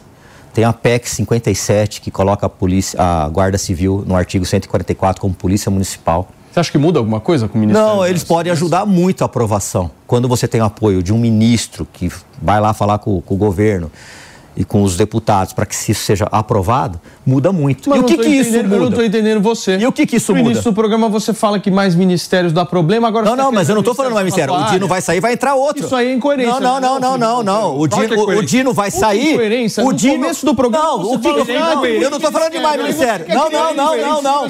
Não, não. Eu não estou falando de criar ministério, não. Eu estou falando do, ministro da Justiça, que ele pode ajudar, sim, na, na- na aprovação da PEC 57. Gaguejou, gaguejou, hein? Não, não. Gaguejou. Tem Eu não que quero mais Paulo ministério. Não Ou é quero mais mais é ministério. Não quero mais ministérios. Eu, eu falei o seguinte: que seja escolhido alguém de maneira técnica, que eu acho que não vai ser, e que o novo ministro da Justiça, ele não fique em perseguições a CACs, dono de clube de tiro, que ele olhe pela segurança. E uma das formas dele olhar pela segurança é aprovação, ajudar na aprovação da PEC 57, que coloca a, a Guarda Civil no artigo é, 144 da Constituição Federal. Por quê? Porque a gente está vendo um monte de decisão no judiciário soltando criminosos, soltando traficantes, tudo feito por prisões em flagrante pela Guarda Civil. Isso é um absurdo, isso é um desserviço para a população. Ju, você está do lado do PP ou do Palumbo nesse caso específico? Nossa, eu, eu posso ser meu lado aqui? Porque Não vai assim. ficar em cima do muro, eu você vai tomar acho pedrada do que a, que a Glaze, ela não seria indicada porque ela é boa de briga, ela é tipo pitbull. Então você não coloca pitbull para fazer função de cargos diplomáticos. Mas então eu acho que ela não vai. É, ele, ele consegue fazer. Ele consegue, ele é bastante articulado. Então, por isso que eu acho que o Lewandowski ele é mais bem cotado. E lembrando que o ministro da Justiça, ele é o chefe da Polícia Federal, por exemplo. E é a Polícia Federal que faz investigações extremamente importantes e que ajuda o Ministério Público a oferecer denúncia em caso de corrupção. Quando você indica o diretor da Polícia Federal, esse diretor vai indicar os superintendentes dos estados. E esses superintendentes vai definir o chefe, o delegado que é chefe de cada investigação. Então, o mundo ideal, o nosso sonho é que não houvesse ingerência política em relação à Polícia Federal, mas infelizmente a gente sabe que isso a polícia, acontece. infelizmente, é de governo, é de Estado. Todas elas. É. Todas. Agora, o Ju, você acha que. Eu, eu fico pensando, eu- com esse movimento todo do Flávio Dino e tal, e até uma certa insatisfação do PT com algumas retiradas, por exemplo, da Ana Moser, repercutiu negativamente dentro do Partido dos Foi Trabalhadores. péssima, ministra. O- mas- Saiu tarde. Não, não, não, mas isso do, do seu ponto de vista. Do ponto de vista do PT, o PT gostava dela, não só dela, mas de outros ministros que tiveram que Nem teve sair. tempo Teve uma insatisfação até do próprio Teve Márcio tempo de falar França besteira. E tal. O que eu quero entender é o seguinte: o Lula precisa fazer um gesto para o PT. Isso é fato, vocês concordam? Agora, esse gesto vai ser baseado no que, o, o PP? Por exemplo, um Lewandowski contempla o PT? Contempla. Ou um Marco Aurélio? Acho que o Marco Aurélio talvez mais. Rafael Carvalho contemplaria. Quem seria o nome para o Ministério da Justiça que contemplaria o PT? A própria Glaze? É, a Grace, eu concordo que, com a análise que a, que, a Ju, que a Ju fez da Grace. Né? A Grace realmente é uma pessoa muito briguenta, gosta de briga, e ela tem uma função social dentro da política importante para o governo. Não é? Ela tem a função de trazer o governo mais para a esquerda, né? porque o governo Lula está fazendo um governo com a coalizão mais de centro, centro-direita. Ah, você essa- tá de brincadeira. Com essa ideia surreal de Você tá de brincadeira. Vamos o tal de déficit É, fiscal vamos zero. Ó, interna ele. Então, aí. então no, meu entender, no meu entendimento, a Fanfarrão. não vai sair, não vai sair é, da, do parlamento. E mais do que isso, né? É importante destacar que ela está cotada para disputar as eleições no Paraná da vaga que vai abrir com a suposta cassação. E se do fizer, Moro. vai perder. Do Moro, do E Moro. vai ser lindo ver a derrota eleição, dela. ele- eleição não dá para saber. dá Quem saber. vai ganhar é a direita Eleição- no Paraná. eleição- se o Sérgio eleição- Moro sair, a direita ganha disparado. Eleição você só sabe. Talvez Michele Bolsonaro. Se ela, se ela disputar, ela ganha fácil. Eu espero que dispute, Michele. Ouvi, ouvi o PP falar que é o governo está é pendendo mais para a direita. Hein, o PP. Oi? O sul, o sul não, é, mais é mais Bolsonaro, mais Bolsonaro. Mas não dá para saber. Eleição, eleição, não dá para saber. É, Quero ver Paraná- Michele no Paraná e Michele depois vice, em 26. 2016. Olha só, já está fazendo perspectivas, já tá previsões. Olha, gente, eu não sei se vocês estão lembrados, mas essa semana teve um atentado terrorista lá no Irã, que infelizmente acabou matando dezenas de pessoas e o Estado Islâmico reivindicou a autoria desse atentado, que infelizmente matou 84 pessoas e deixou quase 300 feridos. Quem está aqui junto com a gente nos estúdios da Jovem Pan News para me contar detalhes sobre essa autoria inacreditável é o Fabrício Nights. Tudo bem, tudo bem Fafá? Seja bem-vindo. E aí? Bom dia, boa sexta-feira para você, para todos que nos acompanham, o pessoal que está aqui no sofá com a gente hoje. O Estado Islâmico, aquele grupo terrorista conhecido já aqui do Ocidente, é, clamou de fato a autoria desse ataque que aconteceu na cidade de Kerman, que a gente acompanhou aqui ao vivo praticamente. As imagens no Morning. Show. Exatamente, o momento da correria.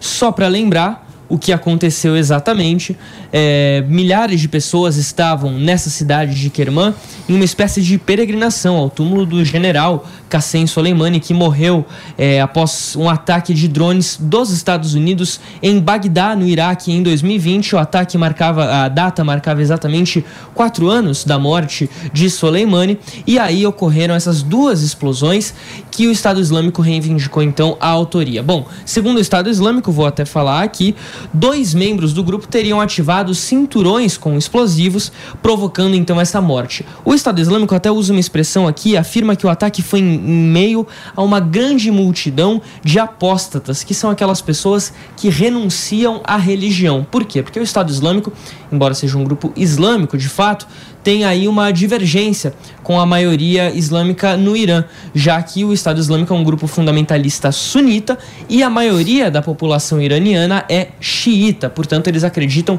que essa maioria populacional iraniana não segue mais a religião.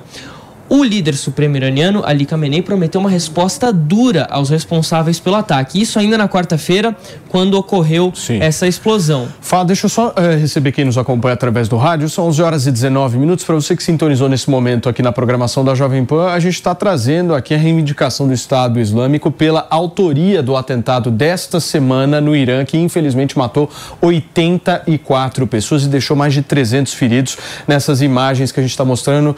Para você que está no rádio, você não está vendo essas imagens, mas uma correria generalizada, uma situação de medo, pânico geral no Irã, que infelizmente tem repercussões políticas e o Fabrício Nights que está atualizando para a gente um pouco dessa história. Pode continuar. Pois é, Paulo. Inclusive, hoje pela manhã começaram os enterros dessas pessoas que acabaram morrendo na última quarta-feira. A expectativa, inclusive, das autoridades iranianas é que o número de mortos, o balanço, aumente, já que você tem mais de 200, quase 300 feridos nesse atentado. E aí, o ministro do interior do Irã, Ahmad Vaid, afirmou o seguinte, hoje pela manhã, durante o enterro, que duas pessoas ligadas ao ataque foram presas. Ele não deu muitos detalhes sobre essas prisões, não disse, não falou sobre o envolvimento dessas pessoas com os atentados, mas destacou então essa prisão. E o presidente do país, o Irã, além do líder supremo Ali Khamenei, tem um presidente também que é o Ebrahim Raisi, afirmou o seguinte, que as forças do exército iraniano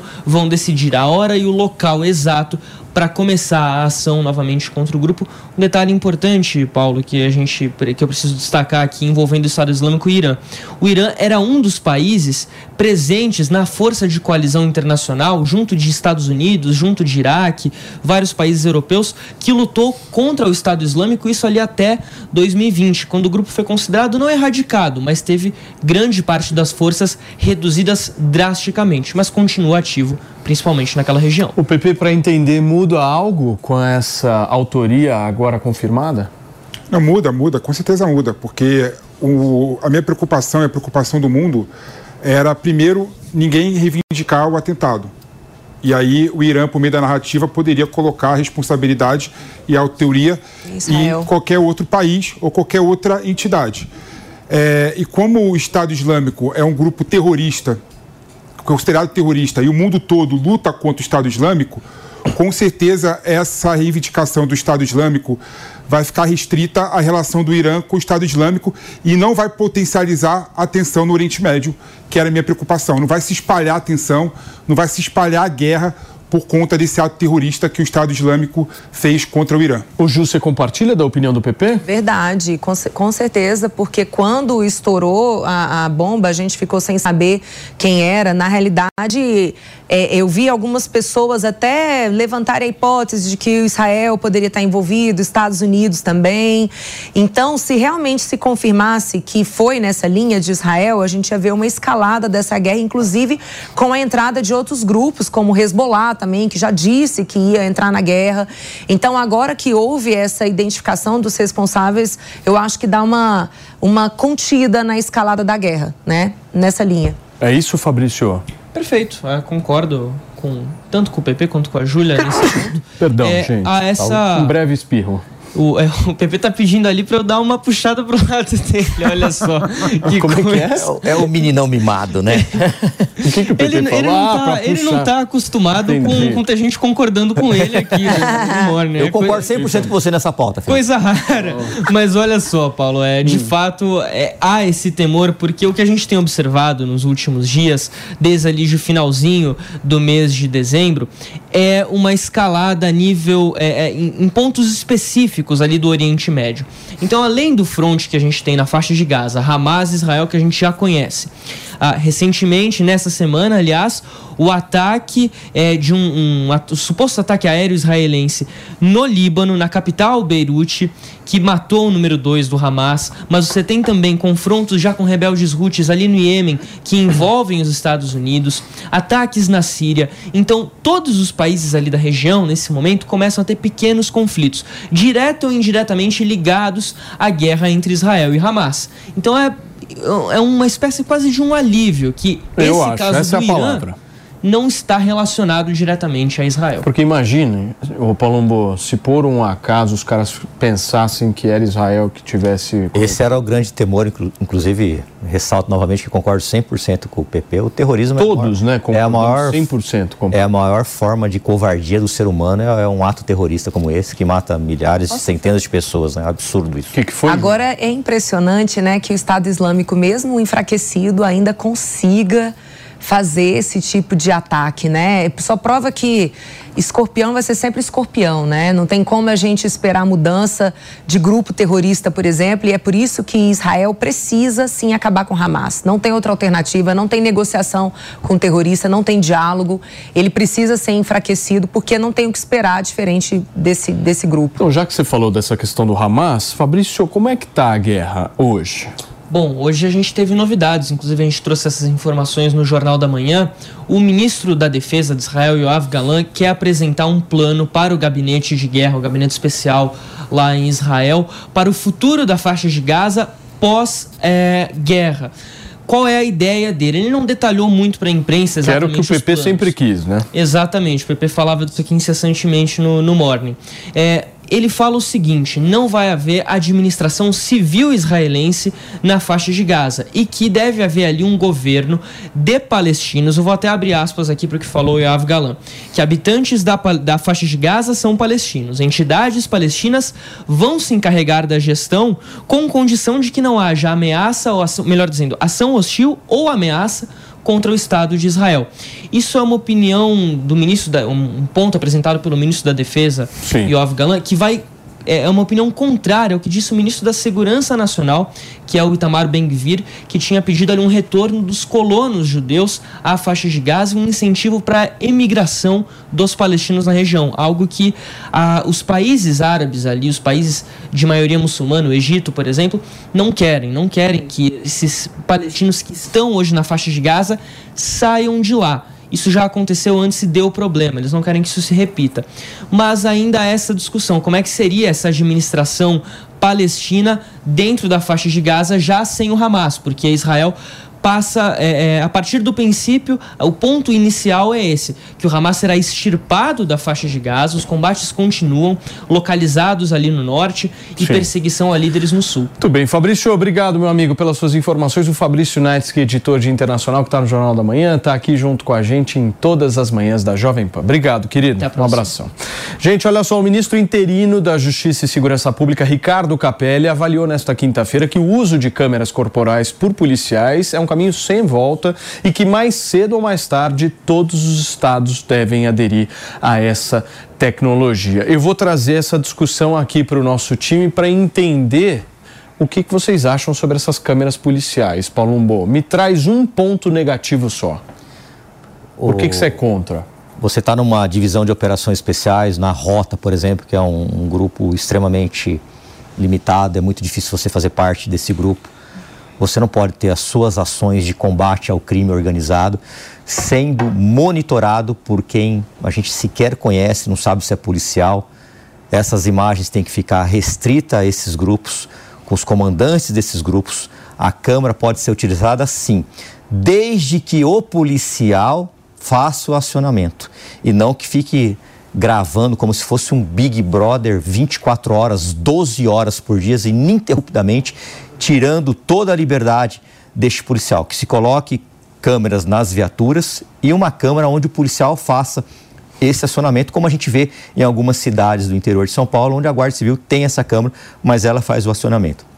A partir do momento que esse policial não faz o acionamento, aí já tem indício que ele fez alguma coisa de errado. Mas ficar pré-julgando a polícia o tempo todo, como se ela fosse mal, como se ela fosse demonizada, como alguns esquerdistas adoram fazer isso, como o Felipe, que já está aqui resmungando como o Hard aqui do meu lado, isso é uma coisa, é um desserviço para a população. O policial, Mas, Paulo, ele está desanimado. Uma dúvida, os números não são positivos? Claro que são positivos. Positivo para você. Claro que número? são positivos. Aqui, aonde que é Vamos positivo? discutir dados. Claro que são positivos. Posi- vamos, vamos discutir É dados. dado, é dado, Vamos é dado. discutir dados. A Se letalidade- você tivesse uma câmera te, te- te- ó, gravando tudo que você fala o tempo todo, você seria o mesmo?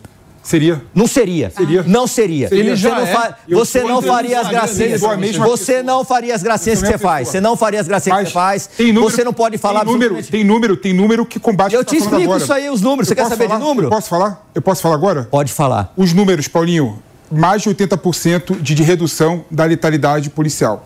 Aí vem o Paulo e fala assim, Mais de poxa, 80% desses policiais aí vem, aí de vem, trabalhar. Aí vem, aí vem o Paulo e fala assim, poxa, mas o policial deixou de agir porque estava com a câmera. Mentira. Verdade. O número, o número, Verdade. O número, o número, Verdade. o número de atividade policial Verdade. aumentou também.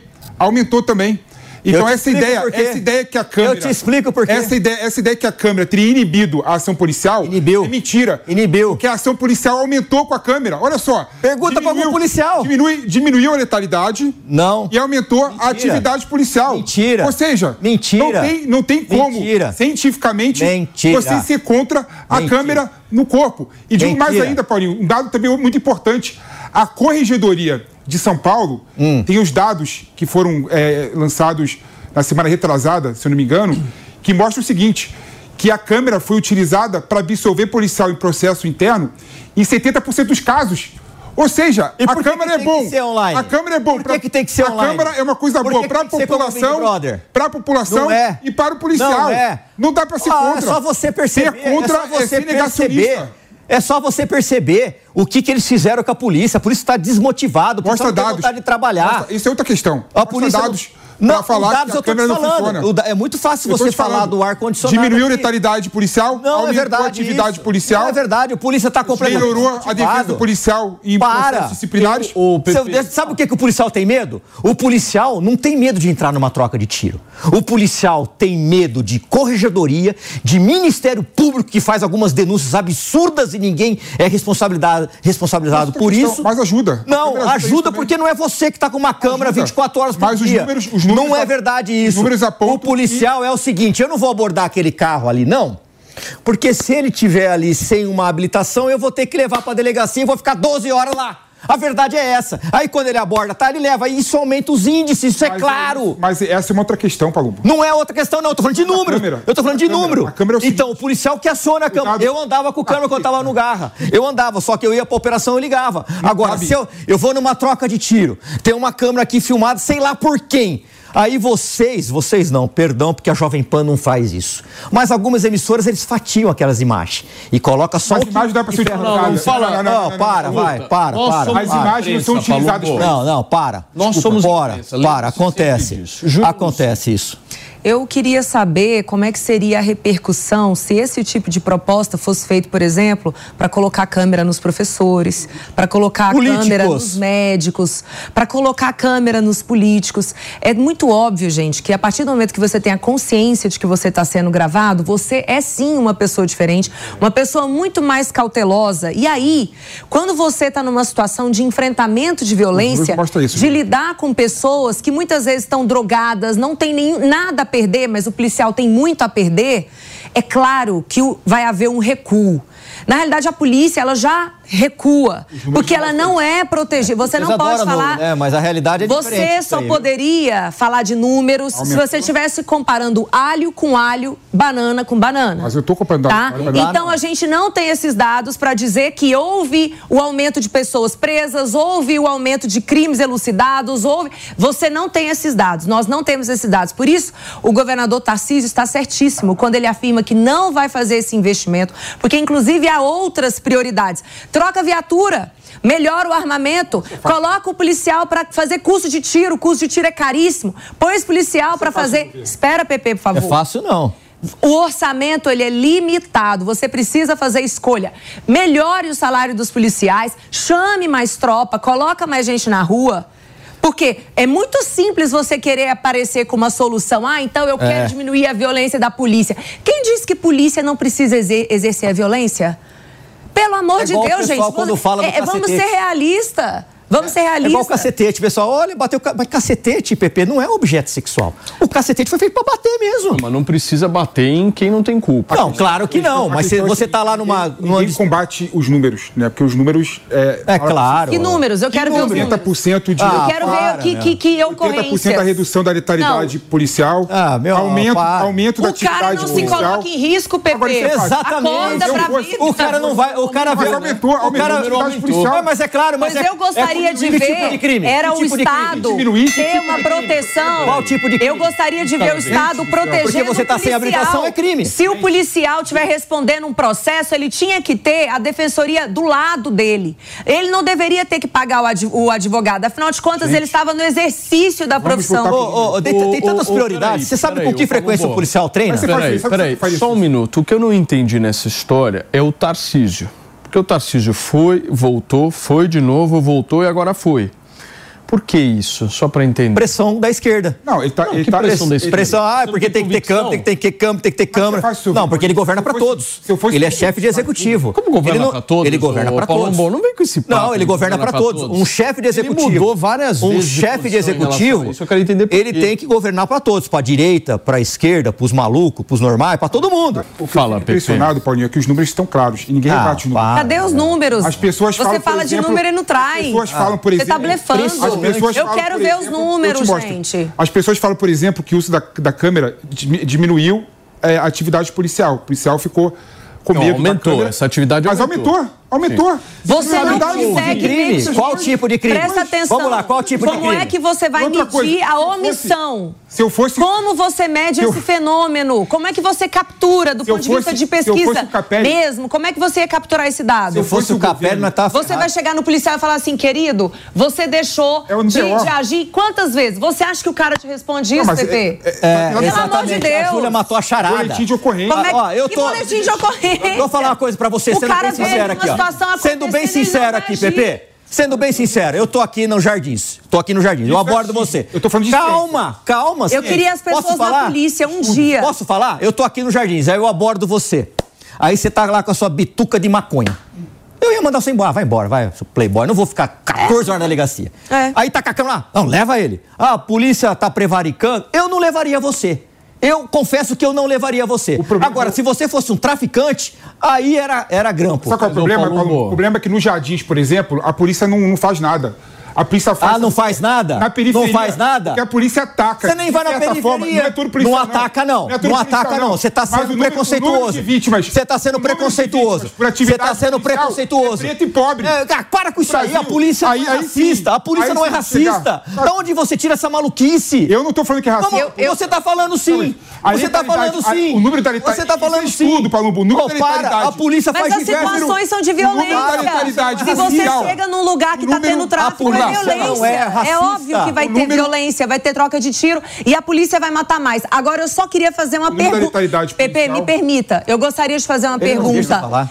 De onde vem o dado que mostra que a falta de câmera aumentou a criminalidade no Brasil? Qual é a ideia que está por trás disso? Exatamente. Qual é o dado? Porque- Isso eu queria perguntar Eu vou- para o ministro. Ó, tem batalhões que não estão Eu queria com câmera e perguntar. aumentou também. Tem batalhões que não estão com câmera e aumentou. Essa A letalidade. história... Eu, eu tenho que fazer um adendo, porque senão vão achar que estou sendo preconceituoso com a polícia. Tá sendo Mas sim. você está sendo. Você está sendo racista, você está sendo preconceituoso com a polícia. A letalidade policial no passado, antes da câmera, quando você pega as pessoas que foram mortas, a maioria delas são pretos e pobres. Ah, meu, para É dado com isso, meu. Meu Contra Deus, isso, se para você pegar a isso, população meu. carcerária isso, também, a maioria é isso, preta e há pobre. discussão, Ah, pelo amor de. Deus, A maioria. E agora? Peraí, gente, agora? não vamos cair eu nessa não terminei de falar. Isso não, é eu, não, eu narrativa gostaria de falar. Isso Eu é não muito sério. A gente não É pode Eu não terminei de falar. A gente não. Pepe, olha só. Eu não terminei de você, falar. Se a gente pegar Não, a população carcerária, Eu falo também é composta por maioria, sim, de pretos e pobres. Essas pessoas foram presas porque cometeram crimes, elas foram julgadas,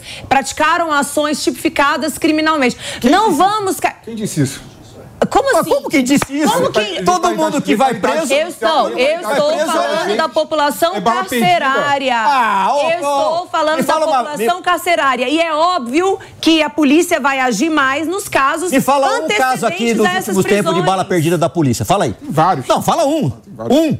Um. Agora você está falando que a polícia vê policial uma pessoa preta, uma pessoa pobre vai lá rodoviário federal. Pelo amor de É Deus. esse ano que matou uma criança de 7 anos de idade. Foi esse ano? Foi esse ano. Você tá enganado, hein? Ano. Você tá muito enganado. Nós estamos em janeiro de passado? 2024. Não, foi no passado. Foi no Ah, passado. para, meu. Tem, tem Erro. Discussão enviesada. Nós estamos no. receber quem nos acompanha através do rádio. Muito obrigado para você que sintonizou nesse momento aqui na programação da Jovem Pan. Eu estou numa situação extremamente difícil nesta Separando uma rinha. No meio de uma treta assim fenomenal, porque nós estamos discutindo aqui no programa a instalação de câmeras em policiais em todo o Brasil, depois inclusive de uma fala do próprio secretário executivo do Ministério da Justiça, Ricardo Capelli. Agora, só para não deixar vocês nervosos, Mais? não, não. Eu conversei com alguns policiais e essa história ela não é unânime. Não é todo mundo que tem essa tua postura. Jesus foi unânime. Quem Perfeito. sou eu pra ser? Alguns chegaram pra mim e falaram o seguinte: Paulo, eu não tô nem aí pra essa história de câmera, porque bom policial pode ter câmera, pode não ter câmera, não interessa. Vai fazer tá. aquilo que tem que ser tá feito. A bom. resposta que ele Põe vai te uma. dar. tipo põe um- de põe resposta, vamos, vamos lá, eu- eu vou falar do meu caso.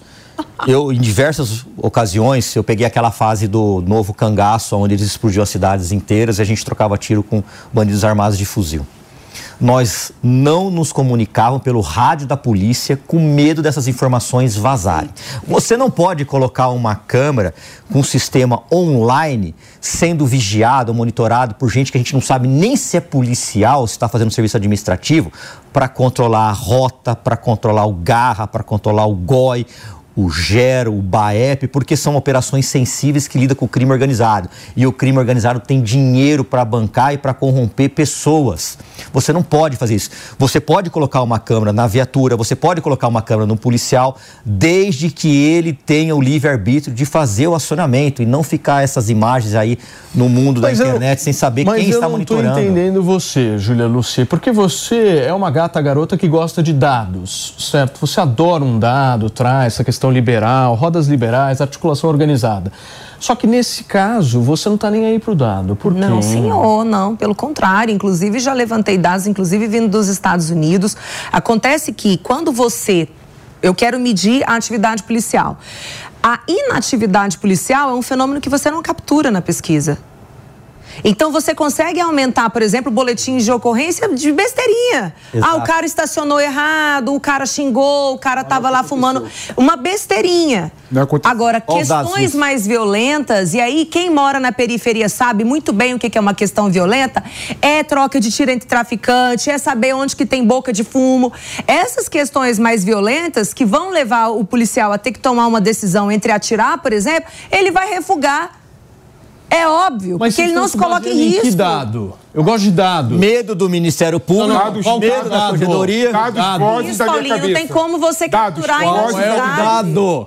Ah, Dados do o Paulo e Dória- da Júlia, vozes da minha cabeça. os dados que ele pega aí, esses institutos de esquerda Por aí que exemplo, adoram arrebentar tem a muito médico, vou só trazer um dado pra gente sair um pouquinho da segurança. Tem muito médico que não faz laqueadura na mulher porque tem medo de ser processado. A gente sabe disso porque muita mulher na hora do parto tá ali implorando para ser laqueada e o médico fala que não vai fazer. Se você chegar no cara, no médico perguntar por que, que você não fez, ele vai, ele não vai te responder o real motivo. Ele tem medo de tomar um processo.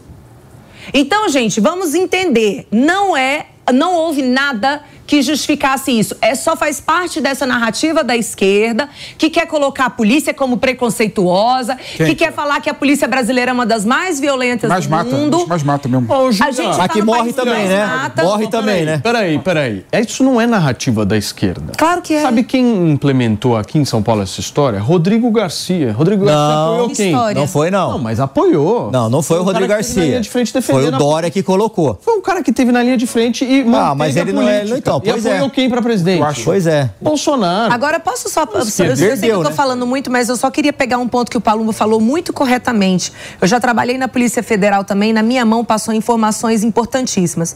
Se eu fosse uma pessoa corrupta, eu teria vendido para o tráfico. Agora, você imagina as pessoas terem acesso aos deslocamentos dos policiais. Como é que a atividade de inteligência do policial pode ser feita se ela está sendo monitorada? Vocês realmente acreditam que não é possível corromper uma pessoa que ganha pouco? Ganha 3, 4, 5 mil reais lá na frente e falar assim: eu te dou 30, 40 Não, mil para você imagem- monitorar. Não, desculpa. Gente, é um risco que não dá para você correr. É a gente colocar é, é uma lupa em cima de um problema que está longe de ser a colocar isso como prioridade se da fosse nossa a solução segurança. para a criminalidade. É, e não vai O ser. da imagem só pode ser utilizado em determinada situação. Não é? Você É. acredita mesmo tá bom. que, que essa imagem Tá. não vai ser divulgada? Tá meu. Deus, não vai ser vai ser. divulgada, não vai ser Eu vendida. nunca vi uma imagem. Como é que você Ah, acha que oh, entra? Como é que você acha que entra droga num presídio, PP? Não, você mas acha que não tem coisa, eu tô- participação eu de tô- eu tô servidor falando- ali? Eu tô falando da imagem da Então tá câmera. bom, mas o que a Júlia falou é verdade. Vamos colocar a câmera, no, no- a câmera nos políticos, já falei que sou voluntário. Vamos colocar nos professores. Vamos Professor colocar não usa a todos- Isso força aí é, é discurso, Palumbo. É falta que É engraçado. É falta que É engraçado que. Qual a mentalidade do Deixa eu falar uma coisa pra você. Quem, que a esquerda, quando eu fiz um projeto de lei pra colocar câmeras no- nos berçários aqui, a esquerda, não, não pode, vai tirar a liberdade do. Não pode. Pra defender bebê.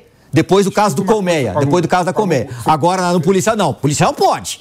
Mas no berçário, não pode. E aí eu quero O trazer um professor dado também. com a força. Ah, Ah, para. o policial, gente, ele não está adoecido Não, um mentalmente. pouquinho. A polícia também não mata ninguém se não for em legítima defesa. Ela usa, ela As usa. Mas você quer que faça o quê? Ela tem- ela tem- Você a- quer a que faça o polícia- quê? A polícia é humanos do Estado. Se entrar alguém aqui armado e atirar em você, eu vou atirar nele. Exatamente, você não vai reagir. Você quer que eu faça o quê? Eu vou a tacar meu polícia- celular no cara? A polícia é humanos do Estado Hum. para utilizar a força física. E você quer o quê? É isso que faz Você o não quer que professor, você não. quer que faz o quê? O professor não. Eu não tô falando Então do não professor, eu falar- sou defensor dos Não professores. dá pra você Eu te colocar- citei um exemplo. Eu, tô- eu te citei não, um a exemplo. Vou colocar é o câmera em todo mundo. Imagina a pressão Sabe que, que qualquer servidor público carregaria nas costas se tivesse sendo monitorado. Ah, é o policial, nada, PP, para, já para. está doente. Para. O índice de suicídio nos policiais é altíssimo, gente. É um problema, é uma pandemia que a gente esse é vive. outro problema. Que a gente vive no Brasil. Querido, se você Vamos já tem uma melhores pessoa. policial, se a gente maiores já tem uma salários. pessoa Ah, vocês não que querem discutir isso. se Vocês a não gente querem. já tem uma pessoa Vocês que não está querem doente, discutir isso. aí você coloca a pressão de ter uma câmera nela Você para ela quer. se sentir vigiada o querem tempo isso. inteiro. Ele vai dar um tiro protegida na também. cabeça. Ah, A ó, câmera, a para, câmera- a câmera protege tanto o policial Vocês quanto não a querem Por que, que o Tarcísio mudou de ideia tantas vezes? Ah, ele é um aceno, é um aceno pro Bolsonaro, pro bolsonarismo, com toda dúvida, né? Ele tá se reaproximando do Bolsonaro. Não, é um aceno pra então ele polícia. voltou, Então ele voltou atrás. Agora, se eu fosse, por exemplo, o Capelli, se fosse o Lula, sabe como é que ele resolveria isso? Faria um fundão de segurança pública, só tem Cadê o dinheiro. dinheiro? Só tem dinheiro do fundão quem colocar a câmera do policial. todos os governadores, todos os governadores vão colocar Deus a câmera correndo. céu. Resolve a situação logo. Socorro. Pois até Acaba a hoje não. Ó, existe meu, peraí, a ide- um sistema de Acaba identidade no Brasil. Quer? Ó. Até hoje, gente, Ô, não Júlia. existe Quer? esse sistema. Quer o dinheirinho? Até Quer o hoje, você, as digitais não estão cre- Temos não estão aqui um no mesmo banco especialista de de segurança dados. pública de ar-condicionado. Essa é outra Você é um coisa. Essa é outra- especialista de segurança pública de ar-condicionado. Eu quero, eu é quero que o policial tenha Ah, melhores é, é o cara que fica aqui falando, É. eu faria isso, eu faria isso. Quando tem um tiroteio, ele sai Aí é correndo, ele corre mais do que aquele Bolt lá, meu. Ele vai fazer uma... Corro mesmo, Sei lá mesmo. é. Os policiais. Pô, quando é que você vai botar o PP na viatura, hein? Ele não quis ir pra Taipas comigo, de Kombi. Falei, vamos lá. Não foi, você não você arregou. Você arregou. Você não me esperou. A Elaine foi. Ué, tem que ter horário, ué. Eu sou o cara que acorda cedo, tem horário. Fala, você tá, tá, tá, tá, levantando essa questão. Por que, que o, o, o governador Tarcísio vai e volta? Talvez ele esteja testando a opinião pública também porque a cada declaração dele é possível medir a reação das pessoas. Então ele pode estar tá querendo entender, fazer essa calibragem aí, não que ele esteja confuso. Muito bem, meus queridos. Hoje é um dia em que as redes sociais estão absolutamente em fervo, porque os possíveis nomes para o Big Brother Brasil de 2024 estão saindo. Tem cantor tem esportista, tem ator e também tem subcelebridades que cá entre nós são as melhores. O homem dos óculos mais estilosos deste país já está conectado. Meu querido amigo Tiago Sodré, seja bem-vindo, Tiagão. Eu quero entender o seguinte: o que tem de concreto hoje desses nomes? Obrigado pelo elogio dos óculos, Paulo Matias. Bom dia para você e para todos que estão aí no estúdio e também para nossa audiência. Paulo, hoje, cara, é um dia que realmente a internet está pegando fogo, está em chamas. Eu não consigo desgrudar o olho das redes sociais, porque está todo mundo aflito, querendo saber quem são os verdadeiros participantes. Ontem, o Boninho acabou dando uma é, coletiva de imprensa né, e soltou alguns spoilers. Agora, um spoiler que ele deixou muito claro para este colunista aqui, que está sempre muito antenado em tudo que está rolando, principalmente em reality show e na vida dos famosos, é que a gente pode ter ali um pai e um filho, relembrando a edição em que teve Ana Clara e o Ayrton, né, que também eram pai e filhos, pai e filha na edição é, esse pai e filho, a gente ficou meio em dúvida de quem poderia ser esse pai e esse filho, né? Ou seria só o pai, ou seria só o filho. E ontem o Boninho deu um spoiler que nós conseguimos é, decifrar essa questão e quem estará dentro do jogo e vai ser anunciado hoje, com certeza, é o cantor Rodriguinho com o seu filho Gabi. Eles vão fazer uma dupla. Só que eles vão jogar como uma única pessoa, apesar de estarem ali acompanhados um do outro, eles vão jogar como uma, uma única pessoa. Se for eliminado um, é eliminado os dois. Se ganhar um, ganham, ganham os dois e terão que dividir o prêmio que pode chegar aí aos 3 milhões de reais. Agora, tem alguns nomes que surgiram essa semana, Paulinho, que promete causar muita coisa nas redes sociais. Um deles a gente já comentou aqui, né, que é a cantora Simária. A cantora é. Simária parece que já está mesmo com o pé dentro do BBB. Já foi, E já, ela né? promete essa já e foi. ela promete causar muita coisa, cara. Bom, quem surgiu também que estava completamente fora dessa lista, a cantora Vanessa Camargo. Ela que separou do Marcos Boaz recentemente, começou a namorar o Dado Dolabella, né? Parece também que deu um spoiler assim daqueles de matar a charada, rapaz. Ela publicou uma foto onde ela estaria dentro do hotel o mesmo onde já estaria confinado Yasmin Brunet, que é um nome praticamente confirmado também dentro desse reality. Ou seja, mulher bonita não vai faltar, né? A gente tem Simari, Vanessa Camargo e Yasmin Brunet, são nomes aí que Ô, vão Thiagão, garantir o entretenimento masculino. Quem também publicou esse nessa madrugada story foi a Gabi Melim, de um hotel também. Exatamente. Esse hotel é um hotel aqui na Barra da Tijuca, pertinho da minha casa onde eu moro, conheço muito bem, que é o Windsor Barra da Tijuca, e a Gabi também publicou É. esse spoiler, cara, do mesmo hotel. Então, praticamente certo esses nomes de Vanessa Camargo, Yasmin Brunet, Gabi Melim. A gente tá vendo aí na tela o Chico Moedas, esse rapaz que ganhou uma música que virou sucesso de Luísa Sonza, mas logo depois também ele foi canceladíssimo pela web porque ele traiu a cantora dentro de um banheiro de um restaurante aqui na zona Ele sul tá do Rio, confirmado, e essa Thiagão? informação vazou para todo mundo. Ele tá confirmado? Pois é, ele é um nome que aparece desde o começo nas listas. E, para mim, chegou como confirmado o nome de Chico Moedas dentro do BBB. Agora, tem uma curiosidade, Paulo, que logo assim que o nome dele começou a ser ventilado na imprensa, os internautas disseram: é bom que ele entre, que já temos o primeiro eliminado. Será o primeiro a sair, porque ele foi muito cancelado com essa história da Luísa Sonza. Agora, o Tiagão, eu vi na internet uma repercussão de uma crítica, talvez, do próprio Rodrigo Carelli ao Boninho, o Rodrigo Carelli da Fazenda, dizendo que não gostou muito, não ficou muito satisfeito, porque o Boninho foi lá, copiou e colou todas as regras da Fazenda. É verdade isso? É verdade. E esse é um assunto que já vem correndo há algum tempo na internet, desde que a Fazenda ainda estava no ar e que quando começou a ventilar essa história do BBB 24 para todo mundo, as pessoas já começaram a apontar muitas questões parecidas entre um reality e outro, né? Seriam questões de dinâmicas, seriam questões dentro do próprio jogo, e uma das maiores questões que é muito parecida é essa dele estar tá levando nomes muito famosos e nomes que deram o que falar aqui do lado de fora. Isso é uma característica é, da produção da Fazenda. Por exemplo, pegar ex-marido de uma celebridade, como foi o Lucas Souza, que era ex-marido de Jojo Todinho. Então, nesse caso aí, se for o Chico Moedas mesmo, que é o ex da Luísa Sonza seria aí uma cópia, é, a cantora Simária, a cantora Vanessa Camargo, nomes que estão em evidências no momento na imprensa, levar para dentro do Big Brother. O Boninho sempre optou por nomes que não fossem tão famosos, que tivesse alguma visibilidade, como foi o caso da Carol com K, como foi o caso do Projota, como foi o caso do MC Guimê, mas não nomes tão explodidos. E a Fazenda sempre trabalhou para levar nomes que tivessem muito explodidos no momento do reality. Não que sejam nomes tão famosos, mas nomes que tenham é, é, aparecido na mídia constantemente. Parece que o Boninho foi por esse caminho, além de fazer aí a questão de mudar a dinâmica de jogo, de mudar a dinâmica daquela da, da, da, lavagem de roupa suja que acontece semanalmente. Mas essa coisa da votação por CPF é muito justa, né? Eu pelo menos sempre achei, né? Porque senão a gente está se baseando no quê? Em robô.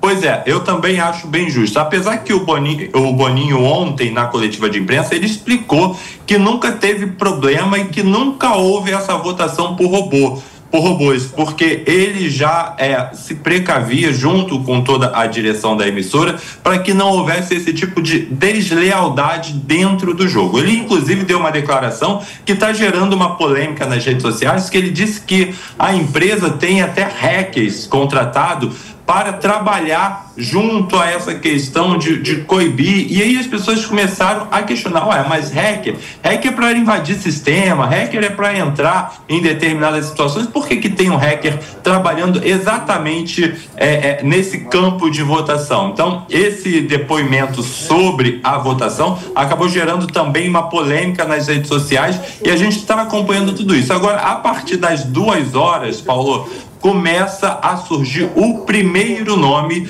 que aí sim vai estar confirmado pela emissora dentro do BBB. Ô Tiagão, mas eu gostei de uma mudança que eles vão implementar, que se eu não me engano, acho que vai ser toda sexta-feira, o líder da casa vai ter que divulgar a público exatamente quem são as pessoas que ele está pensando em indicar no próximo domingo. Ou seja, o que o Boninho está fazendo é criar mais episódios em que isso possa reverter numa grande audiência, né, meu amigo? Ele vai criando todo dia uma história diferente. Exatamente isso que eu ia te dizer. O Boninho hoje ele tá, eu vou usar uma palavra aqui, ele hoje está desesperado para recuperar a audiência do programa. A audiência que não vem sendo aí satisfatória nas últimas edições. As duas últimas edições foram um fracasso total de audiência e isso tem deixado o Boninho com a orelha em pé, tendo em vista que alguns projetos dele dentro da emissora fracassaram, como o, o programa de Fernanda Gentil, o programa de Rafa Kalimann, e surge até a história de que se esse programa, se essa edição não decolar, o Boninho podia estar correndo um risco aí de perder o seu espaço dentro da emissora e trazerem até um, um profissional, um diretor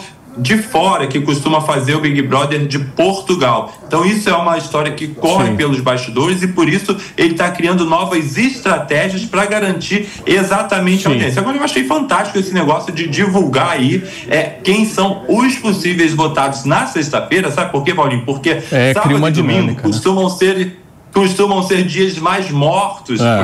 para o reality, e aí isso aí ia fomentar muita coisa dentro da edição. Não, e o melhor é que tem a festa também, né? Ou seja, os caras vão lá, brigam e vão pra festa, aí é uma delícia. Turma, deixa eu me despedir de quem nos acompanhou pelo rádio. Muito obrigado pela sua audiência, pela sua companhia. Na segunda-feira a gente está de volta. Essa é a Jovem Pan Jornalismo Independente. Um abração para todos.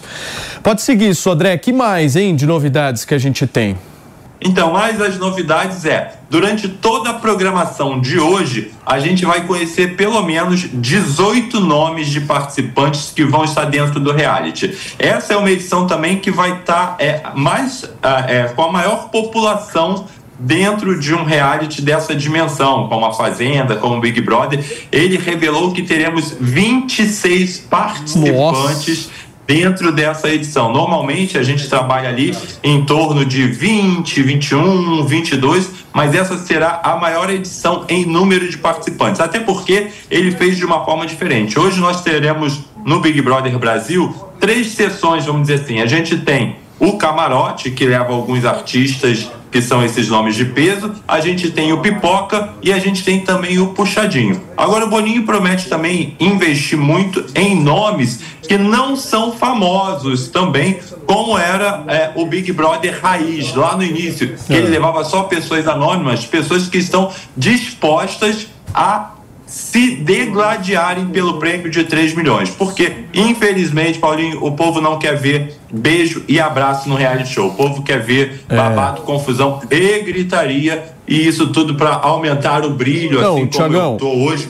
Todo não, brilhoso. brilhoso. Não, tá chiquérrimo, meu amigo. Agora, eu dei uma olhada também que vão ser apenas quatro quartos. Imagina, quatro quartos para 26 pessoas. É o PP e a Júlia lá. Aí Isso é uma roda liberal clássica. Eu vejo Rousseau ali, Adam Smith. Maravilhoso. Meu querido Thiago Sodré, mais alguma coisa para a gente fechar em 15 segundinhos? Olha, em quatro quartos ainda tá bom pra caramba, porque a gente tem aí normalmente uma edição com duas, com dois quartos para 20, 22 pessoas. Então, dois, quatro quartos vai dar para distribuir. Lembrando que a fazenda tem só um quarto e a baia lá para é. dividir essa população toda em torno de 20 pessoas. Eu acho que tá bom. Boninho dessa vez parece estar tá indo pelo caminho certo para garantir o entretenimento daquele que está sentado no sofá. Muito bem. Tiagão Sodré participando aqui com a gente na programação da Jovem Pan, nos atualizando sobre esses anúncios do Big Day, certo? Olha, parem tudo, tem uma informação importante para passar. Hein? Coloca a imagem na tela, por favor, para mim, produção. Uma imagem significativa, inclusive está firme e forte ali, dizendo o seguinte: o ano começou bem no Morning Show, estão lançando um programa novo. No programa, o Felipe Monteiro vai lá entrevista, retruca, comenta e ainda consegue se interromper a cada momento. Feliz ano novo, um ótimo final de semana. Voltamos na segunda-feira.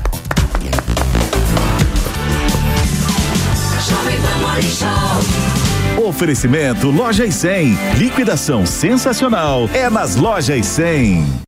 A opinião dos nossos comentaristas não reflete necessariamente a opinião do Grupo Jovem Pan de Comunicação. Realização Jovem Pan News.